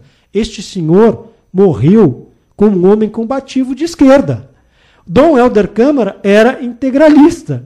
Gente, o, o Marighella mandou uma carta, que eu descobri, está no livro, para o Dom Helder Câmara, propondo uma colaboração.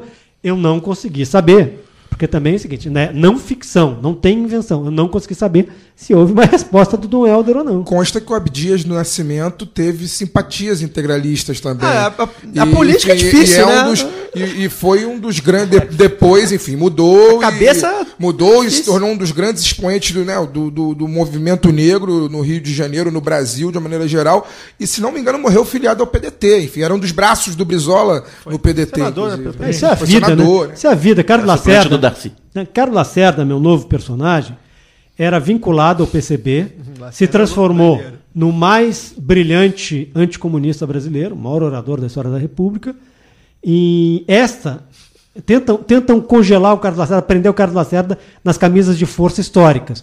É, só que a gente vai ver o Carlos Lacerda de 66 a 68 aliado com o ex-presidente João Goulart, que ele, que ele chamou de corno, tinha chamado de corno, contra a ditadura, com o ex-presidente Juscelino Kubitschek, que tinha chamado de ladrão, e com o Partido Comunista Brasileiro. Na frente ampla. Na frente ampla, numa política que o Marighella considerava desmoralizadora, desmoralizante para o partido. Então, cara, ah, isso é a vida, cada um tem a sua trajetória, né?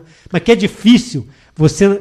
É, é, é um exercício intelectual. em Quer que- julgar, né? Quer botar no, no- numa não, caixinha, mas não, consegue. Saber, saber, ó, esse, esse vai dar nisso, esse vai dar naquele. Não. O cara é o que ele.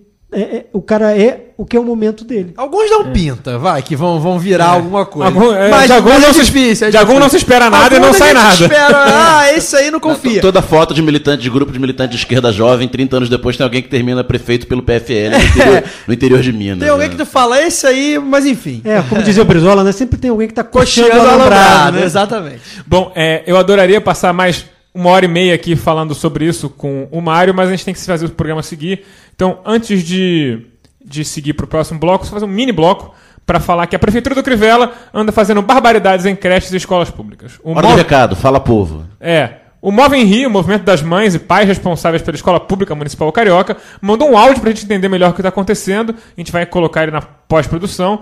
Mas, em geral, é, fica aí até desculpa pro ouvinte que a gente não está tocando nas umas barbaridades da educação que estão sendo feitas, tanto pelo Auschwitz quanto pelo Crivella, mas terá um programa oportuno para isso em breve, a gente promete. Agora vamos passar pro terror do baile. É inacreditável o que está acontecendo com a educação no Rio de Janeiro agora. 640 mil crianças que estudam nas escolas da prefeitura descobriram simplesmente que o horário mudou, que a escola agora dura menos tempo. Descobriram que não vão ter mais recreio, que algumas refeições foram cortadas. Onde tinha fruta e lanche no cardápio, agora virou farinha láctea. A Secretaria de Educação do Rio está alegando que não, mas todo mundo que estuda na rede está sabendo e sentindo na pele esses cortes. E cadê o material que ninguém tem previsão de quando chega ou se chega? E uniforme? E cadê os mediadores em sala para os alunos com necessidades especiais? Professor tem que ter tempo para o planejamento e tem que ter tempo para almoçar, tem que ter condições dignas para trabalhar. Existe uma lei chamada Lei de Diretrizes e Bases que determina o número mínimo de horas de aula e dias letivos, e a Prefeitura do Rio não está cumprindo. Tem 17 dias no calendário publicado pela Prefeitura em que todas as crianças da rede só têm metade da carga horária, só ficam metade do tempo na escola. A Prefeitura está alugando que essas reduções de horário foram para cumprir um terço do planejamento exigido pelos professores. Mas a gente não pode garantir um direito reduzindo o outro. A gente quer que mais professores sejam contratados para garantir um terço do horário para o planejamento. Um grupo de mães, pais e responsáveis que estavam indignados com o que está acontecendo criou uma página no Facebook para chamar atenção para essas barbaridades. A página chama Pela Escola Municipal no Rio de Janeiro. Eles formularam 21 perguntas que a Secretaria Municipal de Educação vai ter que responder. Eles pediram para todo mundo cu- curtir e compartilhar ao máximo a página. Eu peço, por favor, que você repasse essa mensagem. Educação pública não é favor nem caridade, é direito. O terror, o terror, o terror, o terror do baile. O, o terror, o terror, o terror, o terror do baile. No completo baile da maluquice, que é o governo Bozo, cada dia um terror diferente se destaca. Nessa semana, Gustavo Bebiano, braço direito de Jair Bolsonaro durante a campanha e ex-secretário-geral da Presidência da República, deu uma de marido traído, de como foi muito salientado hoje, de corno, e vazou várias conversas para a imprensa e parece estar vivendo a decepção de seu grande amor. O que podemos esperar dos próximos capítulos dessa novela mexicana de baixíssima qualidade? Eu queria falar que no último programa a gente citou, né? Já tava naquele embrólio de cai não cai e tal. E a gente citou é, uma reportagem do, sobre, é, com o Bebiano, uma matéria na época das faca- da facada. E eu Setembro de 2018, Setembro de no 2018. UOL. E eu falei, é, é, ali você percebe que há uma admiração. Um pouco além do um- normal. Eu não sei que se é além do normal, mas é uma coisa de uma paixão que não é uma relação, por exemplo, saudável política, né? De alguém que vai fazer articulação, como o Bebiano acabou. é, Eu até fiquei um pouco surpreso, né? O Bebiano que fazia articulação com o Maia. Então, assim, você, você percebia que havia ali uma, uma coisa de realmente mito, né? O Bebiano nada mais era, apesar de ser um advogado. O maior etc. bolsominion de O- todos. é, o bolsominion que mais chegou perto do homem. E assim, isso ficou muito nítido, né? A gente fica brincando aqui com essa coisa de. Capitão, capitão. É, isso ficou muito nítido com essa coisa de, de, é, é, amor hétero, que eles mesmos falam, né? Paixão Ele mesmo. hétero. Abraço Ele- hétero, beijo hétero. Qualificar os afetos. A gente fica aqui com medo até de, de fazer uma- um- alguma brincadeira e de soar homofóbico, então antes de mais nada, né? Mas, cara, não sei se a psicologia explica, o Freud talvez explique. Fica muito claro que Freud esses caras, certamente esses caras têm uma tara, um tesão no Bolsonaro e nos, no- nos filhos, que é algo inexplicável, que é algo que, que ultrapassa a política, a admiração como, como liderança política que o Bolsonaro, enfim, possa ser. E isso ficou muito claro, ele falando, meu capitão, eu só fiz o bem. Nossa, é, é Isso não é patético. justo, capitão. Isso não é justo. Você está sendo envenenado. Cara, é, é, é o, é o teor. Tem um mistério, Caio, que é o seguinte, não sei se vocês podem me esclarecer. O Bebiano, a gente ficou sabendo essa semana, ch- chamava, o, chama o presidente da República de capitão.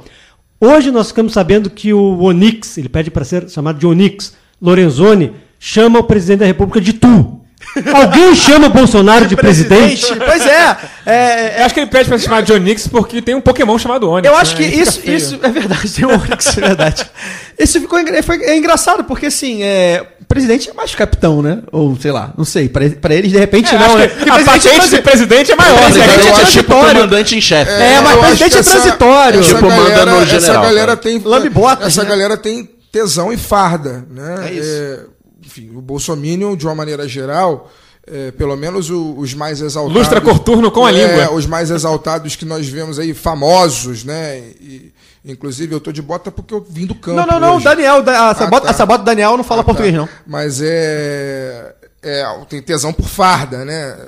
É, eu, eu tô aqui com um dos grandes jornalistas do Brasil e eu me sinto muito à vontade a, a falar, né? Porque, da mesma maneira como tem grandes jornalistas, também tem jo- jornalistas patéticos, né, lambe botas, etc, etc. Um, um dos Que- que grandes, gracinha um dos grandes expoentes desse tipo, na minha, na minha visão, e aí eu coloco, é, eu estou colocando a minha responsabilidade diante disso, é o Alexandre Garcia, né? Um, um sujeito que um sujeito que foi porta-voz do, do governo do governo ditador do Figueiredo, né? E que agora tão logo o, o governo Gonzo tomou posse, saiu da Globo, né? E na semana seguinte estava vestido de farda, dando palestra para soldado Olha, no quartel. comentando o tweet da PM do Rio. É. Você sabe como ele caiu do governo Figueiredo? Por favor. Por favor. Conte, conte, conte. Ele posou mais à vontade para uma revista. Sim, eu lembro, dessa- eu lembro da foto. Cueca, samba, Meu canção. Deus, samba canção, eu lembro a foto. A foto eu- eu já Cara, vi. o Alexandre Garcia, ele respondeu. Outro dia apareceu pra mim lá, porque eu, eu seguia a PM no Twitter, né, por obrigações profissionais e tal. E apareceu lá ele, ele comentando, tipo, parabéns aos valorosos. Cara, Pela é chacina? patético Pela o chacina. senhor. É, não sei se foi pela. Não sei se foi, exatamente. Foi, foi, foi pela chacina em, em- no Falha Eu Fogueteiro. não, eu não se lembro engano. qual foi o caso. Foi agora recente. Mas de qualquer forma, é um senhor de idade, um jornalista que, enfim, né? Beira os 80 anos 40 já. anos de Globo. Fica comentando tweet de PM, sabe? É patético. É É um menino de 19 anos, o aquele estagiário que tá o outro- escrevendo. outro- né? outro- Não, o Alexandre Garcia que foi precursor de fake news, não necessariamente que ele colocou, mas assim, na época que fake news era por e-mail, ali... Que era só mentira, né, que se Não, chamava. era, era Alexandre Garcia Demitido demitido, da Globo. Por falar a verdade. É, era é. um comentário reaça qualquer no, no É do carnaval, né? Acho que tem um que é Não aquele sei, carnaval. tinham vários. E aí ele sempre era demitido da Globo Pois por é. causa de, de falar Você a sabe verdade. que ele foi, durante muito tempo, funcionário do Banco do Brasil? Não, não sabia disso. Ele ia trabalhar? Não sei. Isso aí. Ah, Isso aí é não Não sei, não sei. É, tem que é melhor pesquisar. Dois anos atrás, eu- o último a me processar foi o Alexandre Frota. Ele perdeu. Mas é melhor Mas peraí, por que é ele processou? pelo Alexandre Tem que colocar Frota, no cara. currículo. Ah, Por que muito. processor é mais importante do que o da vitória? Ele me processou por conta de um artigo que eu escrevi a respeito de uma visita que ele fez ao então novo ministro da Educação do governo Temer, o célebre Mendoncinha, né?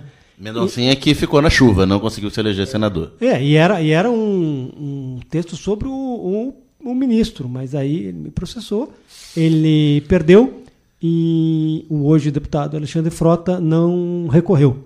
E Mas eu não me lembro exatamente quanto tempo o, o colega Alexandre Garcia ficou no banco. Também não sei dizer, não serei leviano, se ele chegou a exercer o jornalismo ao mesmo tempo em que trabalhava no aí a banco. O jornalismo ele nunca exerceu. Não, fica a curiosidade. Uma pauta, uma pauta. públicas. Enfim, porque é pela coincidência, né, dele ter sido, né, enfim, é, assessor na, na ditadura e ter Porta-voz. funcionário, Porta-voz. Agora, agora é curioso, cada um faz a sua escolha.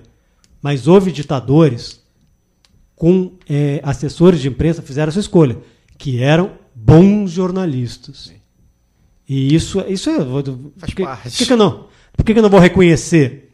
Costa? Silva era o Carlos Chagas, eu acho. Carlos Chagas. Sim. Tremendo jornalista. Morreu há pouco tempo.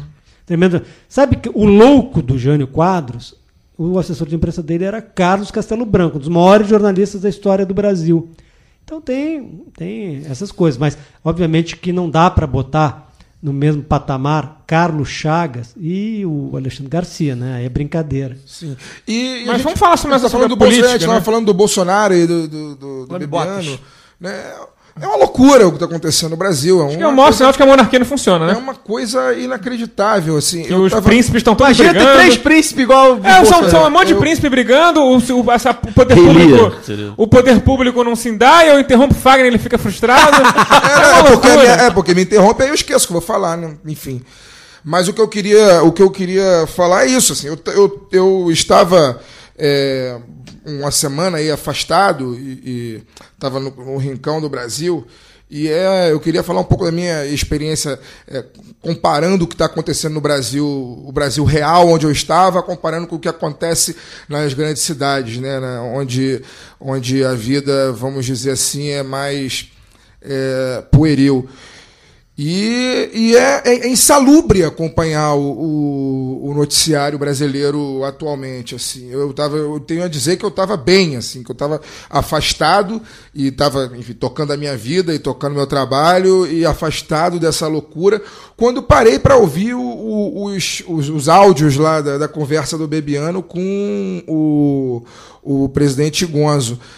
É uma coisa inacreditável. Como é que pode uma parece uma uma, uma discussão uma, discussão de relação, uma DR aquilo, aquilo ali era para estar no programa da Sônia Abrão no- no- na rede TV à tarde. Ele tem um teste de fidelidade com aquilo, ser aquele legal. diálogo, né? O, o, a, vo, a voz de, de decepção do secretário-geral da presidência falando em tom choroso, né? Não, capitão, isso não está certo, capitão. E não sei mais o que, capitão. Com o ao outro lado, eh, com todo o respeito aos taxistas progressistas do Brasil, o outro lado parecia um, o, o taxista reaça respondendo ao Tio- o nosso é, tio, né? É, o nosso tio, né, o nosso O tio tiozão do almoço de domingo. o tiozão do almoço de domingo, né? Com aquele tom do ok, tá ok, não sei o quê. Ele fala tá ok mesmo. Manda abraço é, depois uma do coisa, áudio. É, um abraço aí, fica aí. Um abraço, aí fala Abraço aí. repete, abraço de novo. Não, e assim, só pra falar sobre uma questão até mais de segurança, cara, que loucura que os caras se comunicam por WhatsApp. Não, então. Parece que a BIM recomendou é, já não recomendou. mandar, mas... Já É, mas então. é porque o telefone encriptado não tem Mas é, WhatsApp. não, não, não, mas para aí, usam peraí, dele. Peraí, peraí. Isso aí é porque eu- eles se comunicam. É, quer dizer, eu não vou supervalorizar a inteligência deles, não. Mas esse- o- o- nesse caso específico, você comunicou pelo WhatsApp porque o Bebiano quis vazar, quis dar os áudios, né, gente? Pelo amor de Deus. Não, mas- Não vazou, não descobriram. aparece, Foi uma praxe. Mas Não, aí o responsável, o presidente, tem que falar, não, eu não vou, não vou cair nessa, É, mas não aí, sou um imbecil. mas aí o ministro. Vou ligar o pra ele no meu telefone O ministro da Casa porra. Civil o- a- é, vazou um áudio porque ligou sem querer pro telefone. Gente, pelo amor de Deus, né? Então. Mas Deixa eu fazer uma pergunta para vocês. É uma dúvida. O Bolsonaro diz publicamente, ele sustenta a versão do filho de que era mentira que o Bebiano tinha conversado três vezes com ele no dia. Obviamente eles conversaram, está provado que conversaram. Vocês acham que ele, n- ele supunha que o Bebiano não teria coragem de revelar os áudios? Ou ele acha mesmo, e aí é um negócio mais grave, porque aí é uma coisa de maluquice. Falar no WhatsApp. Que ele achou, não, que ele, que ele achava que não tinha falado com o Bebiano. Que que, No qual é áudio ele diz que não é falar falar. no WhatsApp não é falar, não é conversar. exemplo, eu falei com você a questão da Globo, a questão da viagem. Não é falar. Falou, não, mas aí não é falar. Não, esse, esse, esse governo. No não- WhatsApp não vale. é, todos nós sabemos que esse governo não preza nem pela inteligência, né, nem pelo bom senso, né? É, enfim. É muito surreal, Qual já. é a resposta, A Fagner? gente É muito fica, surreal. fica sem. Qual é a resposta? fica- não, pois é, fico sem saber. É Todas elas são ruins. Agora eu vou fazer uma confissão que um jornalista, um repórter não, não deveria fazer. É por essas e outras que eu não uso o WhatsApp. Eu sobrevivo sem grupo de família, grupo de pai de escola. É o meu último refúgio de serenidade. Eu não uso o WhatsApp. Só deixar bem. tudo gravadinho, né? Tem que, a gente tem que saber que tá Mas tudo gravadinho. o nosso estúdio está estourando, eu preciso fazer uma pergunta importante para vocês. Vocês acham que a cada crise, a cada tempestade em copo d'água, literalmente, que esse governo faz, é, cada vez mais eles caminham para a tutela dos generais? Como assim tempestade de copo d'água? Ah, não, mas, mas, copo eles arrumaram d'água. coisa, não, eles arrumaram uma coisa que podia ser muito pequena numa puta crise. É, eu- eu acho que pura eles inabilidade política do Carlinhos. transformaram algo que poderia muito bem é, sobrar para o Luciano Bivar, que é o presidente de fato, dono do partido, que é o responsável pelas contas em Pernambuco. É, Esse pepino, é- esse pepino, ele resvala no Bolsonaro. Ele resvala no Bolsonaro. No Bebiano, talvez machucasse mais realmente. Eu acho que assim, para 50 dias de governo, alguém que tem uma popularidade ainda alta. 50 dias de governo era pro governo estar tratorando tudo, amigo. Eu Sem acho, eu acho que lua eu, de mel, eu acho muito Sempre foi assim. eu acho muito, muito, muito inabilidade política mesmo você tratar um, uma, Causado pelo príncipe Carluxo. uma crise que é uma crise completamente contornável. Vamos, vamos, vamos falar o português correto. São 30 partidos, quase todos eles deviam ter Então, laranja mas isso- com mulher. Mas não, não, a questão toda é o seguinte: faltou pra mim, aí entra burrice, mau cara, e inabilidade política. Sim, é, eu- que a gente, a gente sempre fala a que gente, vem, a gente vem falando isso há do- dois anos, há mais de dois anos, que esse Do governo, abafa, do- esse governo é um governo baixo clero, é um governo que não, enfim, que ascendeu ao poder, né, de maneira, vou, tal- usar talvez uma palavra inadequada, a gente pode rever depois aí numa outra discussão, mas de maneira inesperada, que eu acho que talvez nem eles próprios imaginassem que, que poderiam chegar a ser eleitos, né, a a serem eleitos. Então eles não têm traquejo com, não tem, tra, não tem traquejo com a, a máquina pública, tanto é que aí a gente ouve vários relatos de, de vários órgãos e ministérios, etc., dizendo que a máquina pública ficou parada, sobretudo durante o período que o Bolsonaro estava internado, ficou absolutamente parado, na- parada, nada era decidido. É um governo que não tem, não tem inabilidade, tem, tem inabilidade para poder articular politicamente. É um governo que não está acostumado a, a se relacionar com a imprensa como um governo, é, é, é, como estadista está acostumado a, a, a se relacionar com a imprensa. Então é isso. assim, o baixo clero está no poder. A gente só não sabe quanto tempo é, isso vai durar. Chegou a um ponto de surrealidade o que está acontecendo, que a gente olha para todos os atores, os principais atores políticos do Brasil e vê no Rodrigo Maia uma figura de estadista. De Liderança. tão surreal a maior é. liderança política Já hoje é a pergunta sobre o preso dos generais, o Jânio de Freitas publicou um artigo hoje na contracorrente, interessante. na contracorrente do Um grande genial, um genial, um genial ele. O Jânio é um gênio, contra, contracorrente da interpretação geral, ou seja, ele mostra que os generais, pela boca do general Mourão, tentaram acalmar e manter o Bebiano E perderam. e perderam. Ou seja, eles ganharam um ministro, mais um ministro, no lugar do Bebiano, mas eles perderam. Ou seja, quem se fortaleceu foi a família Bolsonaro. Agora tem uma coisa que é a seguinte: a cultura da caserna. É, os americanos liberaram milhares de documentos recentemente, muitos mostram o, o esforço do então ministro coronel Mário Andreasa, em 69, para ser presidente da República. Ele não foi presidente, entre outras coisas, porque havia uma lógica ali. Um coronel não pode mandar em generais quatro estrelas, general de exército. E os caras criaram agora, na pasta do Bebiano, uma situação que gera grande desconforto nas Forças Armadas. O ministro passa a ser um general de divisão, ou seja, um general três estrelas. E há um secretário que é um general de exército de quatro estrelas. Então, isso é uma coisa, mesmo do ponto de vista da cultura da caserna, cultura castrense, há muitas tensões ali, né? E, de fato, os generais tentaram baixar a bola, e isso é um retrato do Brasil 2019, os generais estão entre o que... São sensatos. A- a- até agora é o que, é- é de, de menos é, é, alucinado e eles perderam. E eles perderam. E aliás, no futuro é uma grande biografia a ser feita, que é a biografia do vereador Carlos Bolsonaro. Gente, é evidente que nessas relações há muitas coisas que a gente não tem nem ideia. né? Alguém? Bom, é, só fica uma reflexão aí, que o Anticast cobriu bastante esse assunto do Bebiano e tal, e foi falado sobre a questão de que os caras de fato estão em campanha eterna, e você percebe isso na comunicação do Carlos, principalmente no Twitter, que ele está em campanha eterna. Mas talvez essa, essa ideia... Esqueceu a vereança. É, né? não, a vereança é pro caralho. É, essa ideia da campanha eterna que eles pegaram do Trump e tudo mais, que o cara, o Trump aí, presidente, não para de fazer campanha para a eleição seguinte, eu acho que ela não combina com o presi- presidencialismo com a eleição brasileiro. Porque você não, você não tem que colocar muita gente na linha que tá querendo grana. E hoje, claramente, com- os caras lá foram lá, votaram contra pesado, 360 a 50.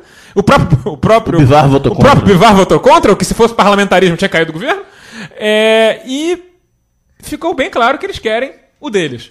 E aí vamos ver se eles vão ter habilidade política para negociar tudo do zero de novo, porque agora rolou um quem disse que a boca foi sua. Então, mas a gente tem que encerrar, porque o estúdio já está estourando a hora. Então esse foi o lado B número 91. Lembrando que agora o lado B veste veste esquerda. Você pode ter 10% de desconto nas compras do site da Veste Esquerda usando o código promocional lado B. Você ainda pode ouvir nossos episódios no Spotify ou no tocador de podcast celular favorito ou assinando o feed no site da Central 3. Falando nela, conheça o nosso campanha de financiamento contínuo da, da casa da Central 3 em apoia.se barra Central 3 e saiba como colaborar para manter a qualidade e independência do conteúdo da casa. Estamos aí em todas as redes sociais, Facebook, Twitter Instagram. E o nosso site lá do B do Rio, volta e meia pinga alguma coisa. Bom, convido também a todos, fazer um jabazinho interno, a ouvir o Central Cine Brasil, o podcast aqui da casa, do nosso amigo Paulo Júnior, que ele fala muito sobre cinema, ele é um estudioso da área. E o tema da semana é justamente o Festival de Berlim, onde foi lançado o Orconcourt Filme Marighella, mas tem uns outros filmes brasileiros que foram premiados, e ele cobre isso lá muito bem, porque o Paulo Júnior nessa área é craque. Boa noite, Caio Belandi. Boa noite, agradecer ao Mário, uma honra realmente recebê-lo, um programa de altíssima qualidade e ficar aí na expectativa do filme, né? Boa noite, Daniel Soares. Boa noite, muito obrigado ao Mário pela, pela presença, grande programa, até a próxima. Boa noite, Fagner Torres. Bom, vou falar um pouquinho mais, já que na abertura eu não falei, eu falei pouco, mas vai ser rápido, prometo. É dizer que, enfim, estou aqui com o, o Mário, que junto com o Juca, com o Juca Kifuri e José, principalmente José Trajano, Jânio de Freitas e Lúcio de Castro são as referências jornalísticas que eu tenho no momento há algum tempo no Brasil. Né? Como jornalista, me espelho no que eles escrevem, no que eles apuram, no, no que eles acreditam. Então é um orgulho muito grande estar aqui. Né? E falar que, enfim, para a galera que, que comentou aí, que sentiu minha falta no último programa, etc. O programa foi maravilhoso.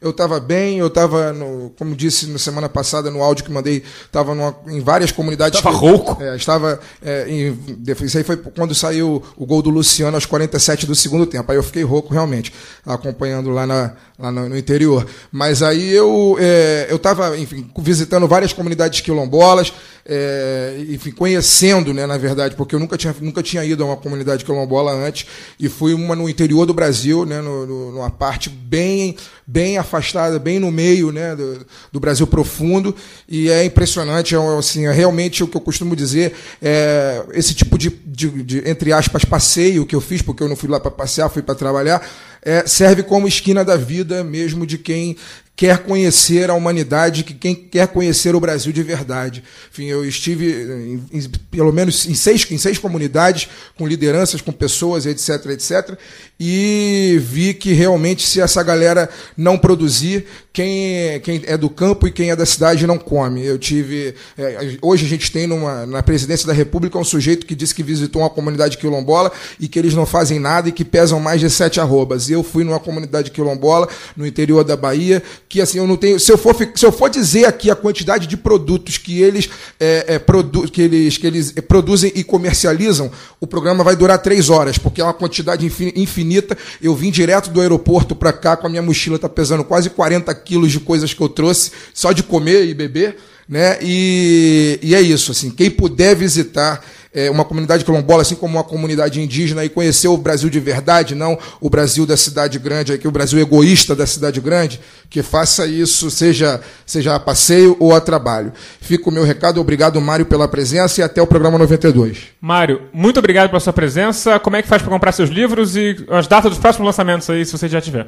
Gente, eu que agradeço. Prometo que amanhã de manhã, quer dizer, o cara acorda tarde, que ele dorme tarde. Vou falar com o Lúcio de Castro para ele tomar vergonha. Já falei aqui. um milhão de vezes. O Cima já falou com ele, o não tomou Cima vergonha? já falou, Mário, por ah, favor. Vou, vou, me juntar então Isso, ao movimento. obrigado, Mário. É, muito obrigado, valeu. É, bom, saiu agora a oitava reimpressão de Marighella, o guerrilheiro que incendiou o mundo, da Companhia das Letras. Está nas melhores livrarias e também as melhores livrarias estão na internet. No fim de maio sai o meu novo livro que se chama O Ano do Apocalipse, uma biografia de 2018. A, a editora ainda é segredo. E no ano que vem sai o primeiro dos dois volumes da biografia sobre Carlos Lacerda pela Companhia das Letras. Em 2021 sai o segundo volume. Valeu! Bom, fiquem ligados, então. Até semana que vem no lado B 92.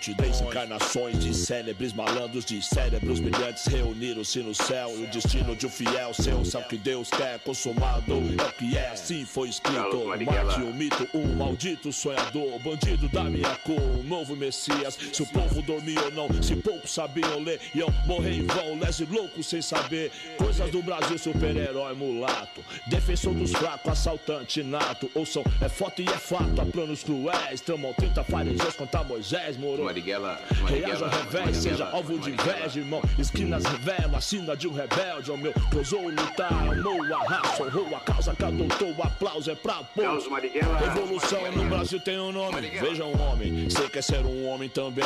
A imagem, o gesto, lutar por amor. E de gesto como sequestro do embaixador. O resto é flor, sem ter festa eu vou e eu peço. Leio meus versos e o protesto é show. Presta atenção que o sucesso em excesso é cão que se habilita a lutar. Fome grita horrível a todo ouvido insensível que evita escutar. Acredita lutar quanto custa lidar. A cidade chama a vida que vai por quem ama, quem clama por socorro. Quem ouvirá crianças, velhos e cachorros sem temor. Clara, meu eterno amor, sara minhas dores.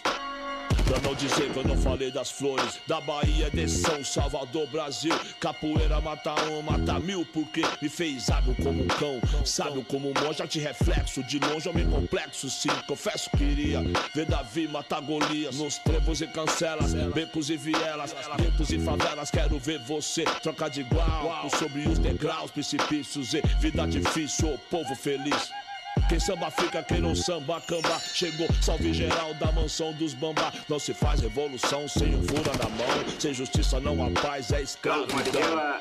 Revolução no Brasil tem um nome. Carlos Marighella. Aham, uhum. apostos para o seu general. Mil faces de um homem leal. Vamos, hum, apostos para o seu general. Mil faces de um homem leal. Marighella, essa noite São Paulo, o anjo vai morrer por mim e por você, por ter coragem de dizer. Todos nós devemos nos preparar para combater. É o momento de trabalhar pela base, mais e mais pela base. Chamemos os nossos amigos mais dispostos. Tenhamos decisão, mesmo que seja enfrentando a morte. Porque para viver com dignidade, para conquistar o poder para o povo, para viver em liberdade, construir o socialismo, o progresso, vale mais à disposição. Cada um deve aprender a lutar em sua defesa pessoal, aumentar sua resistência física, subir ou descer por escarpas e barrancos. À medida que se for organizando a luta revolucionária, a luta armada, a luta de guerrilhas, que já venha com a sua arma.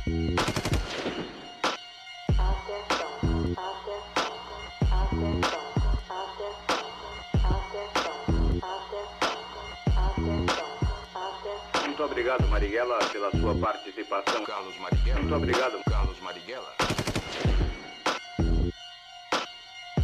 Carlos Marighella. Carlos Marighella.